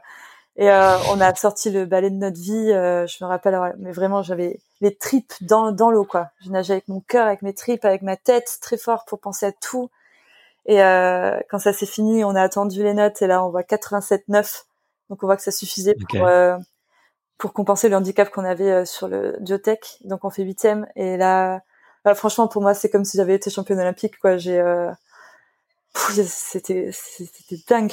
Je plus plus beau moment de ma vie, quoi. Puis il y avait ma famille qui était là et tout, donc euh, c'était incroyable. C'est fou. Et puis le, le bassin avait l'air hyper grand. Alors après, j'ai j'ai pas regardé toutes les autres compètes que t'as fait, mais euh, ça avait l'air euh, impressionnant quoi devant autant de public et. Euh, c'était pas c'était pas la compétition la plus impressionnante que j'ai fait au niveau des gradins et tout ça. Mais bon, c'est vrai que quand tu nages et que tu vois les anneaux olympiques en fond comme ça, ça ça fait quelque, ça fait quelque chose. Moi, je me rappelle le premier entraînement que j'ai fait dans la piscine où j'ai vu les anneaux, j'ai fait waouh, j'y suis, putain, j'y suis. Et euh, ouais, non, je pense que la compète la plus impressionnante pour moi, c'était Shanghai, mes premiers championnats du monde euh, en 2011, mes premiers championnats du monde senior. La piscine, euh, c'était euh, waouh, c'était incroyable. C'était peut-être parce que c'était mes premiers, mais ouais. ouais, non, pour moi, c'était cette compète-là la plus impressionnante au niveau des gradins et tout. Ok, ok, ok. Et, et qu'est-ce qui se passe après Après, tu vois, avoir vécu des des émotions aussi fortes, tu vois. Alors bon, ma question, elle se prolonge même euh, après l'arrêt de la carrière, tu vois, et à quel point ça doit être euh, un petit peu, euh, c'est difficile, mais comment est-ce que j'ai, enfin, j'ai eu l'impression que tu vois après ces jeux, vous avez eu peut-être toi un peu plus que Margot, bah, plusieurs pépins, plusieurs pépins physiques, et que ça a été assez, que ça a été dur après. après après après la après les, les jeux mmh et tu vois comment est-ce qu'on comment est-ce qu'on se relance et comment est-ce qu'on retrouve la, la, motivation une fois qu'on qu'on a qu'on a vu qu'on a touché son rêve euh, et qu'on l'a pris entre les mains quoi? Quand quand t'as vécu des émotions aussi fortes, comment est-ce que tu peux euh, comment est-ce que tu peux de, du coup te, te relancer? Ben c'est euh, très difficile. C'est vrai que après les Jeux, moi 2017 ça a été l'année la, plus difficile de ma vie. Enfin, mmh. ça a été très très difficile. Et euh, et ouais c'était alors moi j'ai décidé de nager euh, mais vraiment cool en fait euh, pour le championnat du monde de 2017 de Budapest. J'avais décidé de continuer pour faire un arrêt de carrière en douceur en fait lentement donc j'ai nagé le combiné. Donc tu l'avais prévu quoi. j'avais prévu, ouais. Et après j'ai arrêté et là, euh, ben j'ai fait beaucoup de choses. Donc j'ai recommencé à travailler. J'ai euh, en tant que kiné parce que j'ai eu mon diplôme aussi en 2017. Euh, J'ai, euh, je suis partie faire un tour d'Amérique du Sud toute seule en sac à dos pendant six mois. Euh, ben, J'essaie de compenser un peu émotionnellement, mais c'est vrai que j'ai pas, j'ai pas réussi. Enfin, j'ai pas rien trouvé qui me nourrissait autant que euh, ces émotions-là, et et ça m'a manqué. Et c'est pour ça qu'en 2000, en novembre 2018, j'ai décidé de reprendre pour euh, les Jeux Olympiques de 2020. Ok. Attends, donc tu reprends parce que tu es en état de manque, en gros, si je comprends bien. Franchement, euh, ouais, j'ai essayé de me le cacher euh, à un moment, mais euh, je pense que j'avais besoin. En fait, j'ai pas réussi. Mon problème, c'est que sans la synchro, j'avais l'impression de pas exister. Sans, sans le regard du haut niveau, tout ça, j'avais l'impression d'être personne, de pas exister. Et du coup, j'ai été très malheureuse. Euh, bah, j'ai fait une dépression euh, en 2017. Ça a été euh, très compliqué. Et, et, et en fait, j'ai j'ai pas trouvé comment comment m'aimer sans le regard des autres. Et du coup, c'est pour. Je pense qu'il y a eu plusieurs facteurs, mais j'ai finalement décidé de reprendre pour les Jeux de Tokyo parce mmh. qu'ils avaient augmenté les quotas en équipe. Donc, je me suis dit que j'avais envie de vivre ça. Et euh, avec du recul, euh, avec du recul, je pense vraiment que c'est que c'est ça qui m'a qui m'a fait euh, reprendre. Sauf que sauf que c'était j'avais pris 12 kilos. Donc il a fallu que je perde mes 12 kilos et ça a été une année extrêmement difficile psychologiquement. Euh, du coup, le corps a, a pas suivi. Enfin, je me suis blessée de partout. ça a été, ça a été très dur. J'étais dans un état psychologique vraiment catastrophique. L'année dernière. Ça a été très très difficile. Et euh, t'as pas le plaisir quand même de, de, reprendre un petit peu ou ou c'était euh, tu vas encore te dire bon bah en fait tu reviens mais t'es pas au niveau. Du coup tu te sens toujours pas euh, considéré parce que t'es pas au niveau que t'as connu euh, bah, t'as pas le plaisir de j'ai quand même retrouvé mon niveau en fait assez vite. J'ai même été meilleure qu'avant mais donc, donc ça ça a été euh, ça a été bon pour euh, pour mon ego et tout ça mais euh, je me suis rendu compte que en fait bah, c'était pas ça ce que ce dont j'avais besoin c'était de d'exister par moi-même et et par autre chose que mon sport, quoi. Ouais. J'étais pas heureuse, en fait. J'étais plus heureuse. Euh, j'avais trop mal. Euh, j'étais plus heureuse à faire toutes ces heures dans l'eau. Ça me, ça me convenait plus. Et, euh, mm.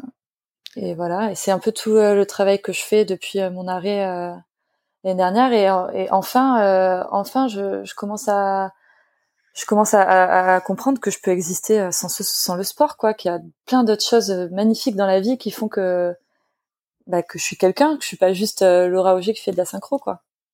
Ouais. Ok. Ouais. Voilà.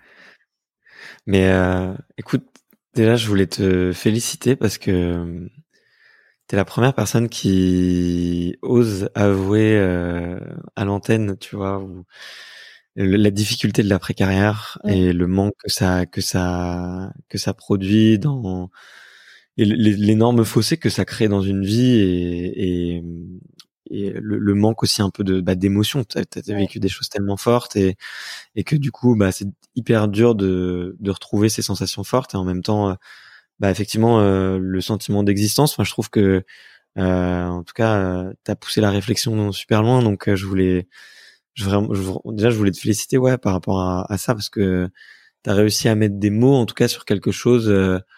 À mettre le doigt sur quelque chose de d'hyper précis en toi et, et c'est c'est pas donné à tous quoi. Et moi j'ai l'impression qu'il y a beaucoup de alors je vais pas dire, je vais pas rentrer dans le portrait psychologique de, de tous les athlètes que j'interviewe, c'est pas le but du tout, mais mais euh, mais des fois j'ai l'impression que certains, euh, tu vois, se, se le cachent un peu, tu vois, ou n'osent pas se l'avouer et osent pas rentrer dans cette réflexion là parce que elle va faire remonter des choses qui sont très douloureuses. Euh, donc euh, waouh. En tout cas, voilà, je voulais, je voulais vraiment te féliciter pour par rapport à ça, quoi. Bah merci. C'est vrai que je me suis cachée. Euh, je me suis cachée. Si j'ai repris, c'est parce que je me le suis cachée, je pense aussi. Hein. Mais euh, mais voilà, maintenant avec tout ce qui s'est passé l'an dernier, ça m'a ça m'a mis le nez dans le caca un peu. ok. Et comment comment est-ce qu'on qu'on vu que maintenant ça a l'air d'aller beaucoup mieux, puis c'est quand tu m'en as parlé quand on a échangé un petit peu euh, au téléphone pour préparer cette interview, tu me disais que voilà, tu étais dans une vraiment dans une phase de, de réflexion encore et que tu que que tu es, en train de, de, vraiment tourner la page et de te reconstruire. Euh, est-ce que comment qu'est-ce que tu as mis en place? Qu'est-ce que qu'est-ce que tu as fait? Qu'est-ce que tu qu'est-ce que tu as changé un peu? Euh, et vers, quoi tu te tu te diriges du coup vers vers la suite? Euh, je bon bah déjà j'ai quand même euh, fait beaucoup de séances de psy hein, euh, qui m'ont aidé à qui m'ont aidé à me retrouver, me recentrer sur moi en fait. Parce que euh, ouais. essayer d'arrêter de vivre dans le dans le regard de l'autre, essayer d'arrêter d'exister pour pour l'autre en fait et juste mm. pour moi et et c'est là là je me sens hyper apaisée, j'ai fait beaucoup de méditation j'ai fait beaucoup enfin voilà d'essayer de, de m'apaiser en fait et euh, et euh, et le fait aussi que l'année dernière, ça m'ait autant poussé à bout. Peut-être que j'avais besoin de ça en fait pour me rendre compte que ça y est, c'est fini en fait. Ça y est, ça y est, c'est fini. Mmh. Ça, c'est bon. J'ai fait le tour de la question quoi. Ça y est. Maintenant, euh, maintenant, euh, j'ai envie de, de me servir de mes, de tout ce que j'ai appris euh, dans ce sport et tout pour pour m'exprimer artistiquement, pour m'exprimer, pour faire de la synchro, pour faire des pour danser dans l'eau, pour danser même hors de l'eau, pour euh, je me suis mise au théâtre et j'adore ça, euh, ça me permet de m'exprimer euh, d'avoir une expression corporelle euh, hyper intéressante. Je suis je suis kiné mais après je sais pas si je vais faire ça toute ma vie. Pour l'instant pour l'instant c'est mon métier, je, je, je l'aime beaucoup, j'aime beaucoup travailler avec les sportifs. Mais mais c'est vrai que j'aime beaucoup beaucoup aussi le monde du théâtre et, et, voilà. Bah, après, je me, aussi m'implanter dans une nouvelle ville parce que euh, j'ai vécu dix ans à Paris. C'est là-bas où j'avais toutes mes racines, tous mes amis, euh, et aussi accepter que d'avoir des nouveaux amis euh, en dehors du monde sportif, parce que au final, enfin, c'est une bulle quand même. Ouais, c'est ça. Puis, puis tu, tu, tu, tu, parles que de ça. ouais, c'est ça. Quand, quand tu es avec des sportifs de haut niveau, généralement, c'est toutes tes conversations, tout. Enfin, ouais. Je, je vois très bien, ouais. Tu reviens au monde civil. c'est ça. Ouais, donc voilà, ouais, non, euh, beaucoup de beaucoup de calme et beaucoup. Euh, je, je, me sens, en fait, je me sens apaisée avec le fait que ma carrière est derrière moi, et, euh, et je me sens apaisée d'avoir reconnu bah, tout ce que j'avais fait, tout le courage que j'avais eu, et que et que c'est pas c'est pas mon sport qui, qui caractérise ma personne en fait. Et je suis toute plein d'autres tout plein d'autres choses et que je le découvre je le découvre tous les jours en fait maintenant. Ouais, exactement. tu tu laisses place euh, effectivement à la à l'enfant intérieur peut-être de, de s'exprimer un peu plus et et de moins écouter euh, bah, je sais pas les, les entraîneurs, les coéquipiers, les tout la fédé et tout donc euh, waouh et il y a il y avait peut-être juste pour, un peu pour euh, pour clore le sujet, il y avait quand même un point qui me que enfin une question que je me suis posée à un moment, c'était tu vois, étant de, alors je je j'aimais, je me permets aucun jugement euh, du tout, mais c'est vraiment, euh, euh, tu vois, vu que c'est un, sport qui est peu médiatique mmh et que peut-être aussi, bon alors il y avait déjà les réseaux sociaux en 2016 et tout, c'était c'était même, ça commençait vraiment à arriver très fort et tout, et et t'as beaucoup parlé de, du regard de l'autre, de ta place dans, de de la, place du regard extérieur sur toi. Est-ce que tu penses que que c'est euh, que c'est dû au sport, tu vois, justement? Est-ce que c'est le fait que vous soyez jugé en permanence, que la, le moindre le, le moindre euh, je sais pas battement de sourcil soit étudié par par les juges, par euh, les gens qui vous entourent et tout?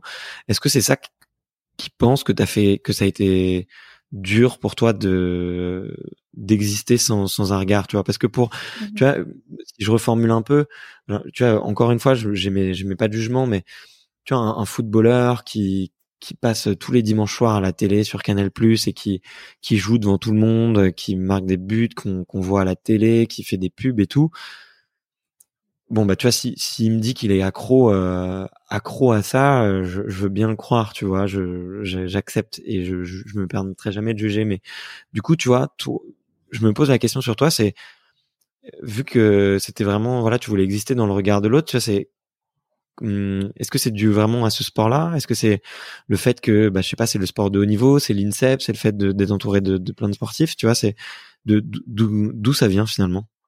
Euh, c'est vrai que c'est vraiment une réflexion que j'essaie d'avoir en ce moment parce que j'ai pas vraiment la réponse. Mais euh, là, en ce moment, au point où j'en suis, je, je, je pense que que pour réussir en fait dans mon sport, euh, j'avais besoin du, justement du regard de l'autre. J'avais besoin de, bah, j'avais besoin qu'on qu'on qu'on qu'on dise qu'on qu'on apprécie ce que je faisais en fait et qu'on apprécie ma force euh, mentale, ma force physique. Et euh, j'étais pas contre un chrono en fait. J'étais contre des, euh, enfin contre. J'étais euh, en face de de humain en fait, en face de l'humain. Donc euh, donc oui, je oui peut-être que ça vient de là. C'est vrai que peut-être ça vient de là. Après, est-ce que j'ai fait ce sport pour avoir ça? Je sais pas. Je sais pas de la poule ou de l'autre. Ouais. voilà. Mais mais en tout cas, ouais, c'est clair que je pense que ça ça joue. C'est vrai que c'est vrai que peut-être l'envie de faire les jeux, c'est parce que c'était peut-être le seul moyen d'avoir une reconnaissance euh, réelle en fait avec euh, avec, avec, euh, avec tous les efforts qu'on donne en fait peut-être que les jeux c'était le seul moyen d'avoir une reconnaissance en fait. Parce qu'on savait mmh, qu'on aurait pas de médaille.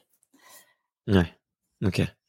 Bah après ça, ça, ça, représente tellement de choses les, les jeux pour un, pour un sportif même un sportif du dimanche tu vois même un sportif du dimanche et tu vois, j'en parlais avec, euh, moi j'en avais, j'en avais parlé un petit peu avec euh, Vincent Defrane, tu vois, et et lui qui est effectivement qui est champion olympique euh, en biathlon. Donc tu vois, c'était avant avant Martin Fourcade et tout, donc qui est quand même rendu le sport un peu plus sexy, un petit peu plus médiatique. Ouais.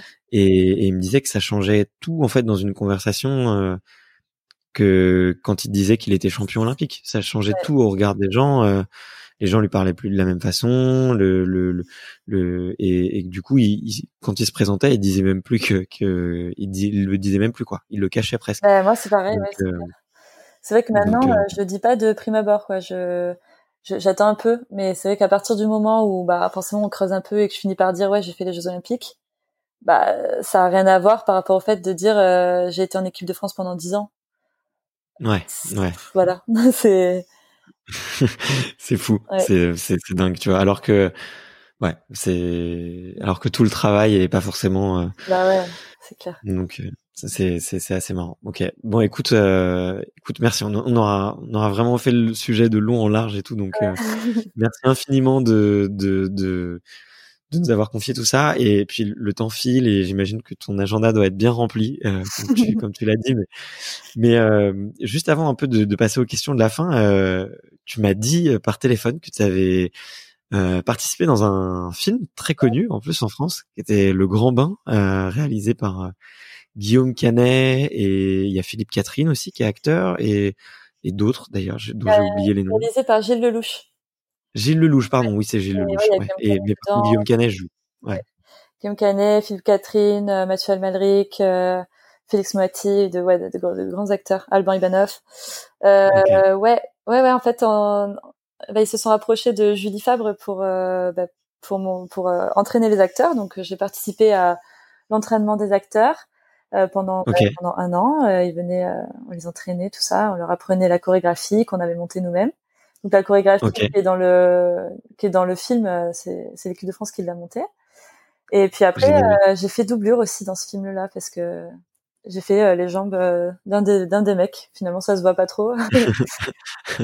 Et okay. ouais, c'est une super expérience.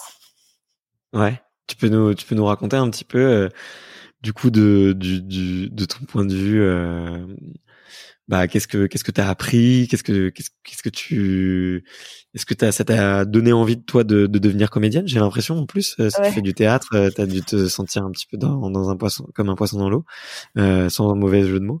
Mais euh, mais euh, ouais non raconte-nous un petit peu cette, cette expérience du coup la doublure. Je sais pas si t'as rencontré un petit peu les, les acteurs ou ah bah oui on a carrément rencontré les acteurs vu qu'on les a entraînés en fait pendant pendant un an et c'était cool. Ouais. C'est un monde euh, qu'on connaît pas du tout. Après, je dis pas que c'est, je sais pas si c'est ça qui m'a donné envie de faire du théâtre, d'être comédienne et tout, parce que c'était il y a trois ans quand même. En 2017, j'en étais pas là euh, dans ma vie, mais, euh, mais ouais. j'ai adoré discuter avec ces gens-là. Quoi, c'est tellement notre monde, et en même temps, c'est des gens comme nous, quoi. En fait, c'est des gens ouais.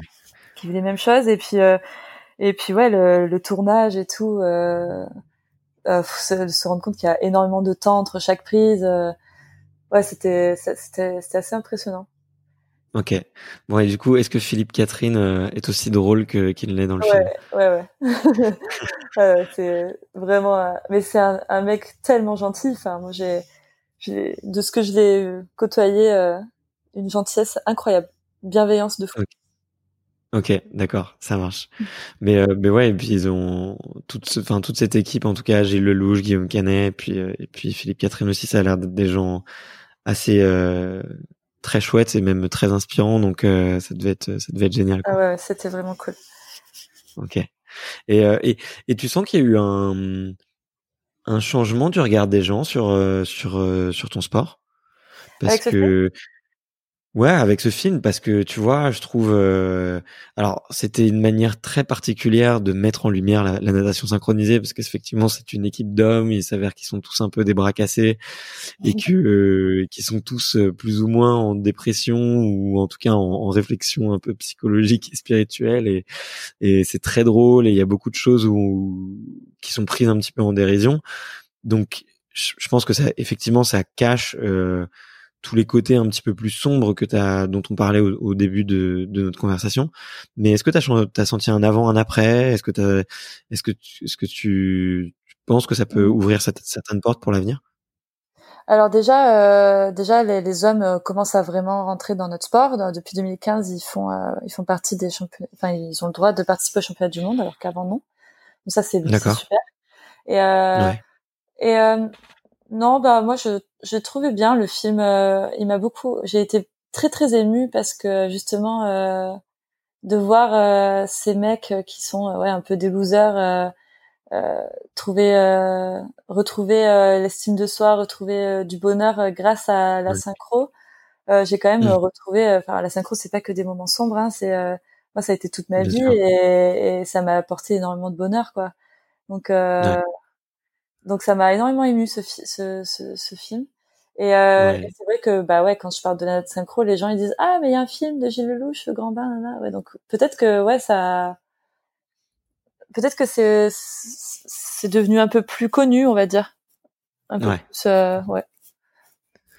Ouais, puis peut-être que ouais, euh, les gens les gens connaissent un petit peu mieux le sport. Euh, euh, vont peut-être s'y intéresser aussi euh, de plus en plus. Puis en plus, tu disais qu'il y avait des efforts de, de la fédération internationale pour que ça soit de plus en plus médiatisé et télévisé. Donc euh, peut-être que ça peut aussi amener mm. à des à des ouvertures par rapport à ça. Mais ouais, je te je te rejoins totalement. Écoute, moi j'ai passé un, un, super moment. J'en ai je l'ai re-regardé du coup quand tu m'en as parlé. Je l'ai revu du coup la semaine dernière pour pour me le remettre en mémoire parce que j'avais j'étais allé le voir au cinéma. J'avais passé un, un excellent moment et et euh, et ouais, c'était vraiment un super bon film, une belle réussite, je trouve, euh, avec euh, avec des acteurs euh, très talentueux. Donc c'était c'était un, très bon moment. Ouais. C'était c'est clair. C'est trop cool. Bah écoute. Euh, à la fin de, de chaque interview, euh, je pose des petites questions un petit peu euh, qui reviennent à, à, tout le monde. C'est un peu des, des questions de télé, je sais pas, ou des ouais. en tout cas qui sont des questions de un peu euh, posées par les auditeurs et, et, et, et du coup je te les ai envoyées. Est-ce que ça te dit de, de te prêter au jeu euh, maintenant pour euh, pour terminer cette conversation? Allez, c'est parti. Allez, ben, la toute première c'est de, de savoir c'est quoi une une bonne journée pour toi? Euh, pour moi, une bonne journée, c'est euh, c'est quand je rigole beaucoup et quand je fais rire les gens. Euh, okay. Ouais, je voilà, j'adore J'adore ça et aussi quand euh, quand j'arrive à, apprécier chaque instant sans me projeter euh, sur euh, l'heure d'après, sur ce qui va se passer ce soir. C'est quand j'arrive à, apprécier chaque instant de ma journée. Ok, ok, ça marche. Et ok. Et t'avais un, un gris-gris pour un gris-gris ou un porte-bonheur, une, une routine pour euh, pour faire baisser la, la pression avant une compète Ça, je pense que si mes coéquipiers m'écoutent, elles vont bien se foutre de ma gueule. C'est, euh... en fait, j'avais pas vraiment euh, un gris-gris, mais j'avais tout le temps, tout le temps ma gourde avec ma, enfin avec euh, de l'eau dedans. J'étais stressée si je pouvais pas boire. En fait, ça me rassurait de me dire que j'allais pas mourir déshydratée. je sais pas, je, je, faisais que boire et ouais, même en chambre d'appel et tout, il fallait absolument que je que je que j'ai que j'ai de l'eau avec moi, même si c'était juste une toute petite gorgée, fallait que j'ai toujours la bouche pas sèche, quoi. ok, tu sais que les, les psychologues euh, freudiens euh, s'en donneraient, à cœur joie, hein, donc. Euh... Mais euh, ok, ok, c'est hyper hyper marrant, hyper marrant. C'est une petite gourde. Elle, elle, était comment cette gourde? Elle était transparente, une couleur, des, des autocollants dessus? Eh ben, Non, pas d'autocollants, mais je l'ai je l'ai je l'ai perdu à une compète. Du coup, j'ai racheté à peu près la même.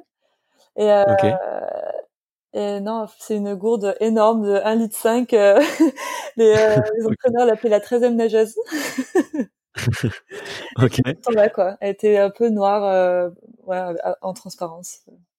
Ok, ok, ok. Génial. Euh, bah, écoute, ouais. Euh, si, si, tu veux, si tu cherches une nouvelle gourde, j'ai un copain qui lance sa marque euh, qui s'appelle Zest. Elles sont made in France et elles sont magnifiques. Euh, en inox et tout, elles sont toutes belles. Donc euh, bref, euh, si tu cherches, j'en ai une, une, bien à te recommander. Et, ouais. Est-ce qu'il y a eu un, un instant un peu plus décisif dans ta carrière? On en a abordé plein, mais est-ce que est-ce qu'il y a eu un moment? Ben, je pense que c'est mon intégration dans le dans le duo, dans le la première fois que je j'ai été sélectionnée pour euh, nager dans le duo. Ça a vraiment changé ma manière de m'entraîner, ma manière de mon hygiène de vie, euh, ma manière de, de, de comprendre l'importance de l'hygiène de vie surtout, euh, de la récupération, tout ça. Ouais, donc en, en 2013, quand ben non, même pas, en septembre 2012, quand quand j'ai compris que que j'allais que j'étais intégrée dans le duo, quoi. Ok. Ok, ok. Là, c'est le comment dire une, une, une naissance, c'est une renaissance, c'est un. Mmh, bah, pour moi, c'est le début de ma carrière de très haut niveau, on va dire. Ouais, ouais. Ouais, parce que vous êtes déjà au haut niveau. Ouais, déjà et là, j'ai commencé à comprendre ce que c'était euh, la recherche de l'excellence. Ok, ok, ouais. Et c'est effectivement c'est c'est un métier, c'est un vrai, vrai métier.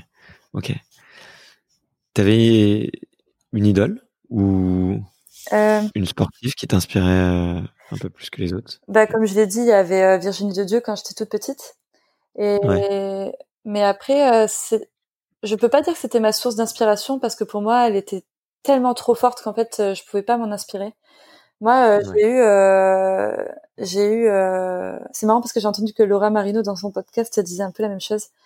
Euh, tout le long de ma de ma carrière, quand j'étais jeune et tout, j'avais toujours une personne à qui je voulais ressembler. Donc, c'est-à-dire que il y avait une fille qui avait plein de qualités. Bah, je voulais. C'était mon c'était mon inspiration pour aller chercher ces qualités-là. Voilà, c'est une fille qui s'appelait Maïté Méjean qui était avec moi en club, bah, je voulais avoir euh, la même hauteur qu'elle. Euh, une fille qui était très souple, je disais bon bah je, je, je, veux, je veux avoir la même souplesse qu'elle. Euh, voilà, en équipe, arrivé en équipe de France, euh, j'ai eu beaucoup Sarah Labrousse, celle qui a fait les les Jeux de, de 2012, qui m'a beaucoup inspirée parce mhm. que par son charisme et sa joie de vivre à l'entraînement. Voilà, c'était plus des filles qui étaient avec qui étaient avec moi au quotidien, qui avaient des qualités que je n'avais pas et auxquelles j'aspirais. Mes, mes inspirations. Ouais, qui te tirait vers le haut, quoi. Ouais. Ok. Ouais, c'est génial, génial. Et euh, est-ce que tu as des, des, petits secrets pour mieux récupérer quand on s'entraîne 10 heures par jour comment, et qu'on le fait tous les jours Comment, comment est-ce que tu récupères? Oh, J'aurais bien aimé en avoir euh, des secrets magiques. non, bah moi c'était bain froid, euh, horrible. Bain froid, ah ouais. bah ouais, c'était ce qui me faisait récupérer le mieux physiquement. Euh, après, bah ouais, bien manger, euh, bien dormir. moi, j'ai eu des problèmes toute ma vie pour dormir parce que j'étais hyper stressée de, comme je disais tout à l'heure, j'avais peur de l'entraînement euh, du lendemain. Du coup, je, ça a été ma bête, ma, bête noire pendant 20 ans, euh, les insomnies. Et, et par contre, bah, bien dormir, ça, ça aide, quoi. Ok, ouais, bah c'est, je te confirme. c'est plutôt bien. Et maintenant, mon petit secret pour bien dormir et être et bien récupérer, c'est bah, d'être apaisé, quoi, de plus être stressé. ça, ça, aide bien. Et t'avais t'avais pas essayé euh, des remèdes, tu sais, comme euh, de la luminothérapie avec, euh, je crois que c'est une marque, je crois que ça s'appelle Dodo, et puis un autre truc, un espèce de bandeau, je crois que ça s'appelle Dream. T'as jamais essayé tous ces, tous ces trucs-là ou? Ben à l'époque, à l'époque, on m'en parlait pas trop trop en fait. ouais on me donnait on me donnait des trucs pour dormir parce que souvent quand j'arrivais pas à dormir bah, c'était dans des périodes un peu stressantes où j'avais mes examens aussi de kiné Bien sûr. Et en fait mmh. c'était plutôt euh, la solution directe quoi pour pour sauver le truc et que le lendemain je sois bonne à l'entraînement quoi ok c'est pas okay. du long terme malheureusement ok Ouais, je, je vois ça. Bon, bah, en tout cas, si moi, je sais que je l'ai, je l'ai recommandé à quelques amis et, et, à ma mère notamment, et et, euh, et, et, ça marche plutôt bien, ouais. Ça marche plutôt bien. Euh, les plantes aussi. la luminothérapie, les plantes, ouais, exactement. C'est sur le long terme, ça, ça marche bien, quoi. Donc, euh, voilà. Est-ce que tu as des regrets, Laura? Mmh, Pas vraiment. En fait, euh, j'ai du mal à avoir des regrets parce que je me dis que j'ai, je prenais des décisions euh, avec les armes que j'avais au, au, moment M, en fait, et que ben on peut pas voir dans le futur. Donc, je pense que j'aurais j'aurais aimé un peu plus euh, me lâcher, c'est-à-dire que j'étais tellement pendant 20 ans, j'ai été tellement à fond que j'ai pas beaucoup profité de ma vie de jeune fille. J'ai j'ai pas je suis pas beaucoup sortie. Je pense que j'aurais pu un peu plus me lâcher, profiter un peu, sortir en boîte, boire un peu d'alcool de temps en temps, un peu ouais un peu me lâcher quoi. Et euh, je l'ai pas du tout fait. Et je pense que des fois ça m'a ça m'a joué des tours parce que parce que du coup je vivais trop pour ça et et, et voilà. Et maintenant euh, maintenant je me dis que j'aurais pu faire un peu plus. Bah, maintenant tu as le droit. Non, non, profite pas. C'est avec avec modération mais mais euh, mais euh, mais il faut en profiter ouais exactement. Faut puis il faut fêter aussi. Il faut fêter les petites victoires les échecs aussi. Il faut faut savoir faut savoir fêter tout ça. Ouais. Il y a un autre sport que tu aurais aimé pratiquer à haut niveau? Euh, bah ça c'est une question difficile j'ai mis du, du temps. C'est vrai que j'ai toujours euh, beaucoup aimé euh, le pentat j'ai beaucoup été avec des pentas quand j'étais à l'INSEP le pentathlon moderne. Et que j'ai beaucoup euh, enfin la plupart de mes amis en fait à l'INSEP c'est des pentathlètes et en fait je trouve ça génial parce que enfin j'ai l'impression qu'ils ont toujours des journées super différentes. Leur semaine ils ont aucune routine et tout. Et et, et voilà, c'est trop cool. Et sinon, euh, je sais j'ai pas un sport en particulier, mais je pense que j'aurais aimé faire un sport euh, un peu plus individuel où en fait euh, ma performance elle dépend que de moi. Ok, ouais. Pas avec des juges et, des critères, des euh, critères figés. J'ai un chrono et puis il faut que voilà quoi, c'est c'est ma responsabilité à moi quoi. Ok, ok, ok. Tu te vois comment dans 10 ans? Trop dur. Je sais pas. Je j'espère que j'espère que là où je serai dans 10 ans, c'est pas ce à quoi je m'attends. J'espère que je serai surprise et que ça sera en positif. Ok, ok, ok, ça marche. Mais euh, bah après, j'imagine que c'est encore euh, dur, tu vois, de, de, te positionner alors que ça fait euh, ça fait quoi à peine un an et demi que t'as vraiment vraiment décidé d'arrêter, donc. Un an, c'était c'était au mois de juillet l'an dernier. Ouais, donc c'est encore c'est encore tout frais, donc c'est c'est normal que tu que tu prennes le temps de de te poser et, de commencer à, à, tracer ta voie, quoi. Mais j'aime bien poser la question parce que c'est vrai que quand quand je la pose des fois peut-être à des gens qui sont pas du tout dans l'univers du sport, des fois la réponse elle est très précise, les gens savent exactement ce qu'ils veulent et tout. Et moi je suis tellement opportuniste et je suis tellement euh, je me laisse tellement comment dire euh, euh, un, ouais, je me laisse vivre quoi, je me laisse mmh. prendre les opportunités quand elles viennent et du coup je je, serais, je suis incapable d'y répondre non plus. Du coup c'est pour ça que je vais chercher des éléments de réponse chez les autres. Mais euh, ouais. Ouais, bah moi avec mon métier et tout, je sais pas si je serai encore kiné, ça se trouve oui, euh, je sais pas dans quelle ville je mmh. serai. Euh, mais bon, en fait, j'aspire à être euh, apaisée et heureuse dans dix ans, voilà. Ok, ça marche, ça marche. Euh, tu te souviens du meilleur conseil qu'on t'ait donné? Euh, Alors, c'est pas vraiment un conseil, euh, c'est plutôt une prise de conscience. Euh, c'est mon père qui m'avait euh, raconté ça, il enfin, qui m'avait raconté ça, mais vraiment comme ça, sans, je pense sans, sans aucune pensée philosophique. Il m'avait, il m'avait euh, fait un peu un, ratio euh, talent-travail, et il m'avait donné donné l'exemple des du bac de philo.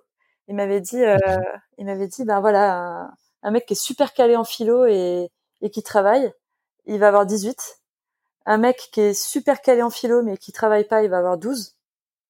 Un mhm. mec qui est pas du tout calé en philo mais qui travaille, il va avoir 12. Et un mec qui mhm. travaille pas et qui est pas calé, il a 5.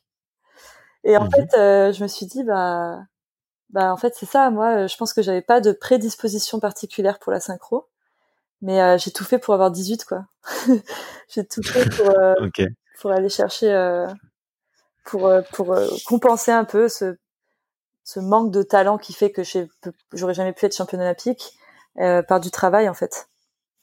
Ouais, ouais, ok. Voilà. Donc c'est waouh, mais c'est dur quand même ce que tu dis. Ça doit, ça, ça, ça casse un peu des rêves, mais en, même temps c'est la réalité, tu vois. J'ai, ça fait tomber un peu le masque, ça fait, c'est c'est le but aussi. Donc euh... ouais, ouais, c'est clair. Ouais. Il y a y a un livre ou un film qui t'a inspiré. Euh, du coup, euh, peut-être euh, allez, bah tiens, ces 12 derniers mois, euh, depuis que tu, tu prends un peu plus de temps pour toi? Inspiré, non, mais qui enfin, j'aime beaucoup la trilogie du siècle de Ken Follett. C'est en fait, il parle de, de plusieurs familles à travers les âges.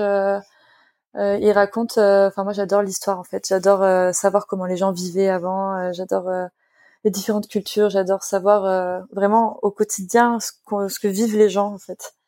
Et euh, ça m'intéresse trop de savoir euh, bah, à travers les à travers les siècles, enfin à travers les les âges, comment les gens ont vécu. Et en fait, ils racontent euh, différentes histoires de de de, de, de, certaines familles euh, pendant la Première Guerre mondiale, après pendant la Seconde et après pendant la guerre froide. Et c'est des familles qui suivent, donc on suit leurs enfants, tout ça.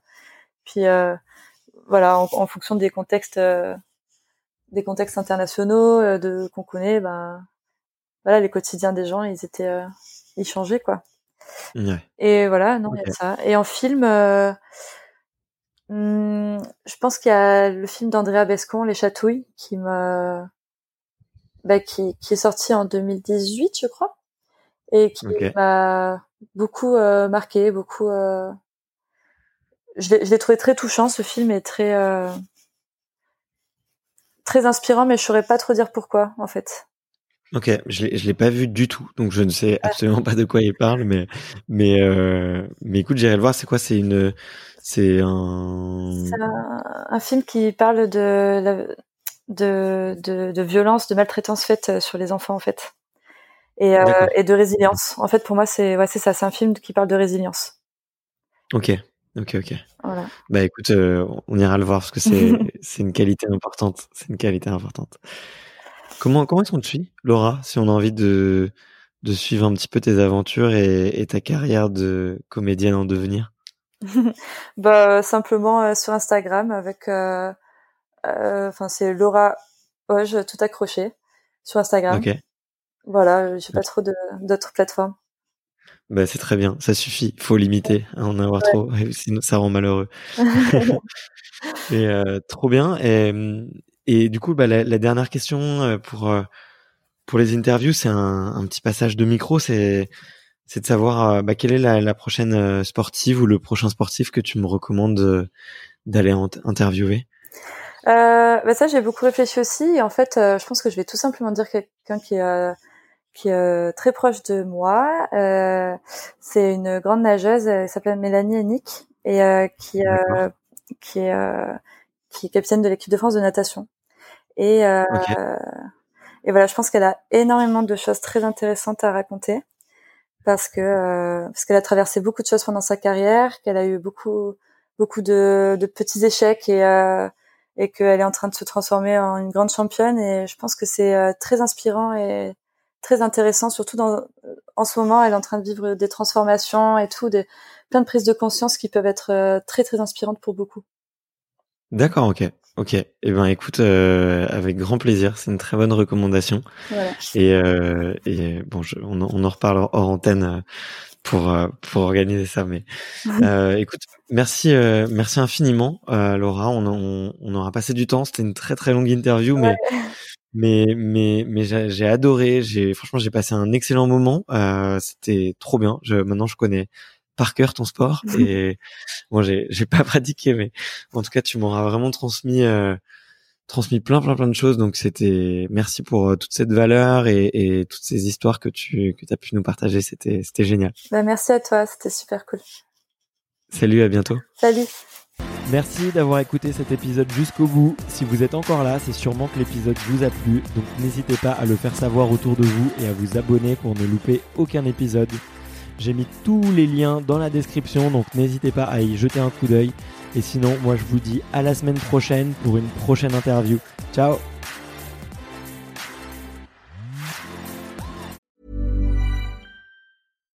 When you make decisions for your company, you look for the no-brainers. And if you have a lot of mailing to do, stamps.com is the ultimate no-brainer. It streamlines your processes to make your business more efficient, which makes you less busy. Mail checks, invoices, legal documents, and everything you need to keep your business running with Stamps.com. Seamlessly connect with every major marketplace and shopping cart.